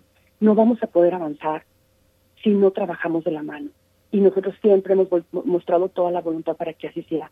Entonces, lo que yo sí te puedo decir, Miguel Ángel, es que después de, lo que vimos la semana pasada, de una ley que eh, abona, eh, o que más bien eh, perjudica, no que abona, que perjudica la autonomía de la Fiscalía, que limita más la, autonomía de la Fiscalía y los derechos de las víctimas, y una ley que también, digamos, perjudica la independencia judicial, como lo que vimos del avance de la ley orgánica del transitorio este tan, tan sonado, ¿no?, de de la ley orgánica del Poder Judicial de la Federación, perdimos mucho la semana pasada. Perdimos mucho en independencia judicial y perdimos mucho en autonomía de la Fiscalía. Y, una la reflexión, Miguel Ángel, sería que pues eh, los derechos se van arrancando poco a poco y son derechos que costó mucho ganar, mucho ganar eh, durante mucho tiempo. Han sido batallas de años. Entonces creemos que ahí es donde tiene que haber una reflexión de a quién están sirviendo. Están pues sirviendo a qué intereses, porque por lo menos a las víctimas que estuvieron yendo a la Cámara de Diputados, a las víctimas que están pidiendo búsqueda, a las víctimas que piden justicia, no las sirve. Y, las víctimas lo dijeron. También, así como nos daña eh, el que se limite la autonomía de la Fiscalía, nos daña que se limite la independencia del Poder Judicial. Y, y la, una, una, una, una democracia, Miguel Ángel, pues no se elimina de la noche a la mañana. La democracia se va erosionando poco a poco con cosas que parecerían o que pueden sonar como hasta eh, insignificantes, ¿no? Que diga, ah, bueno, es que se amplió dos años, pero bueno, no hay problema que se amplió dos años el mandato porque pues finalmente se va a trabajar en esos aspectos, pero no pasa esto. O bueno, no importa que aquí en este de la ley de la fiscalía elimine esto porque está en otras leyes y tal.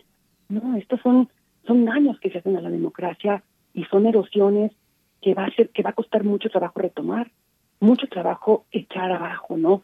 Evidentemente vamos a seguir dando la batalla a interponer las acciones legales que correspondan y a seguir alzando la voz, pero también vamos a seguir trabajando.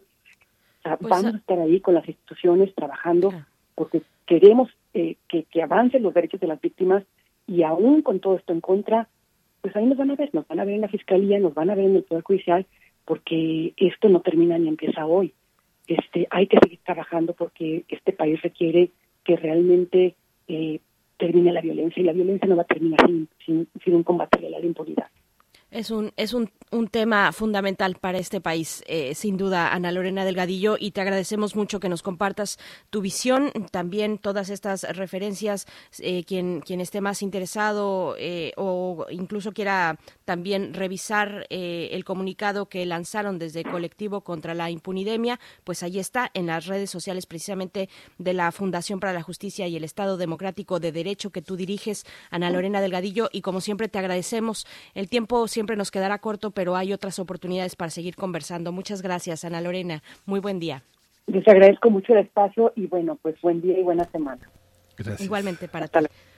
Vamos con música, querido Miguel Ángel. Sí, vamos a ir con música eh, para dar pie a la siguiente sección. Vamos a escuchar de Ale Sam, Only Once There.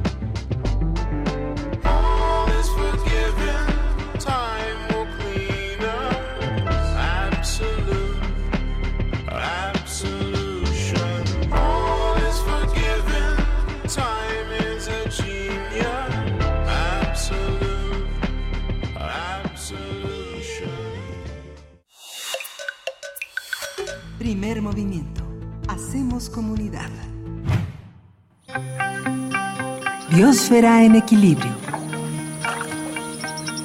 Un libro, un libro para acercar a las y los niños, los más pequeños, a la ciencia y a la naturaleza. Es, eh, bueno, la propuesta de esta mañana de nuestra querida Clementine Kigua, que ya nos acompaña en la línea. Ella es bióloga y doctora en ciencias por la Facultad de Ciencias de la UNAM. También es divulgadora del Instituto de Ecología de esta universidad, donde lleva las redes sociales del instituto y la revista digital Oikos Más, que, bueno, está ahí a disposición digital para quien quiera consultarla. Clementine Kigua, ¿cómo estás? Buenos días. Buenos días. Pues aquí, eh, aprovechando que fue el viernes pasado el Día Internacional del Libro, para hablar un poquito de libros, y que el próximo viernes será el Día del Niño. Así que, bueno, qué mejor combinación que hablar de libros y de niños, digo yo.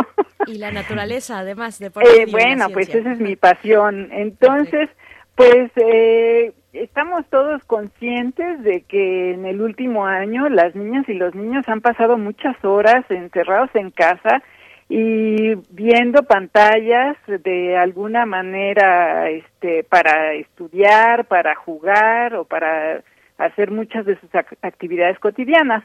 Así que hoy quiero aprovechar para acercarlos a una plataforma añeja que como bien dice son los libros.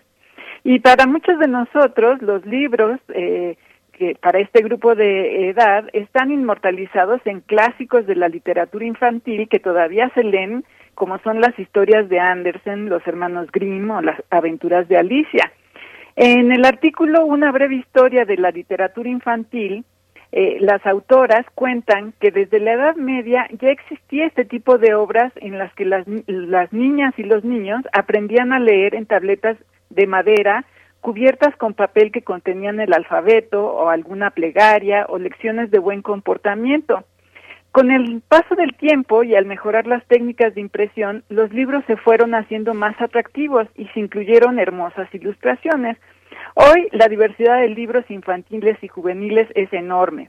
Muchos de ellos son inspiradores y maravillosos, pero las obras, eh, las autoras de la breve historia de la literatura infantil dicen que es de llamar la atención que sigue habiendo un énfasis en el aspecto moral y de fomentar el buen comportamiento. Algunos autores, como Gary Hack de la Universidad de York en Inglaterra, Dicen que la literatura infantil moderna no tiene los suficientes elementos para inspirar a la niñez a enfrentar situaciones como las que se vivirán con el cambio climático. A pesar de que encuestas en ese grupo de edad han demostrado que las niñas y los niños saben que pueden vivir o ya viven situaciones que dañan su salud física y mental por los impactos de fenómenos naturales como son las inundaciones o las sequías, entre muchos otros. En un artículo posterior a los incendios del año pasado en Australia, las australianas Aisha Tulloch y Kristen Parris nos alertan de la falta de conocimiento de las niñas y los niños sobre los animales autóctonos de ese país en un artículo con un título muy sugestivo. Tu hijo sabe más de dinosaurios que de dugongs, quizá está leyendo los libros equivocados.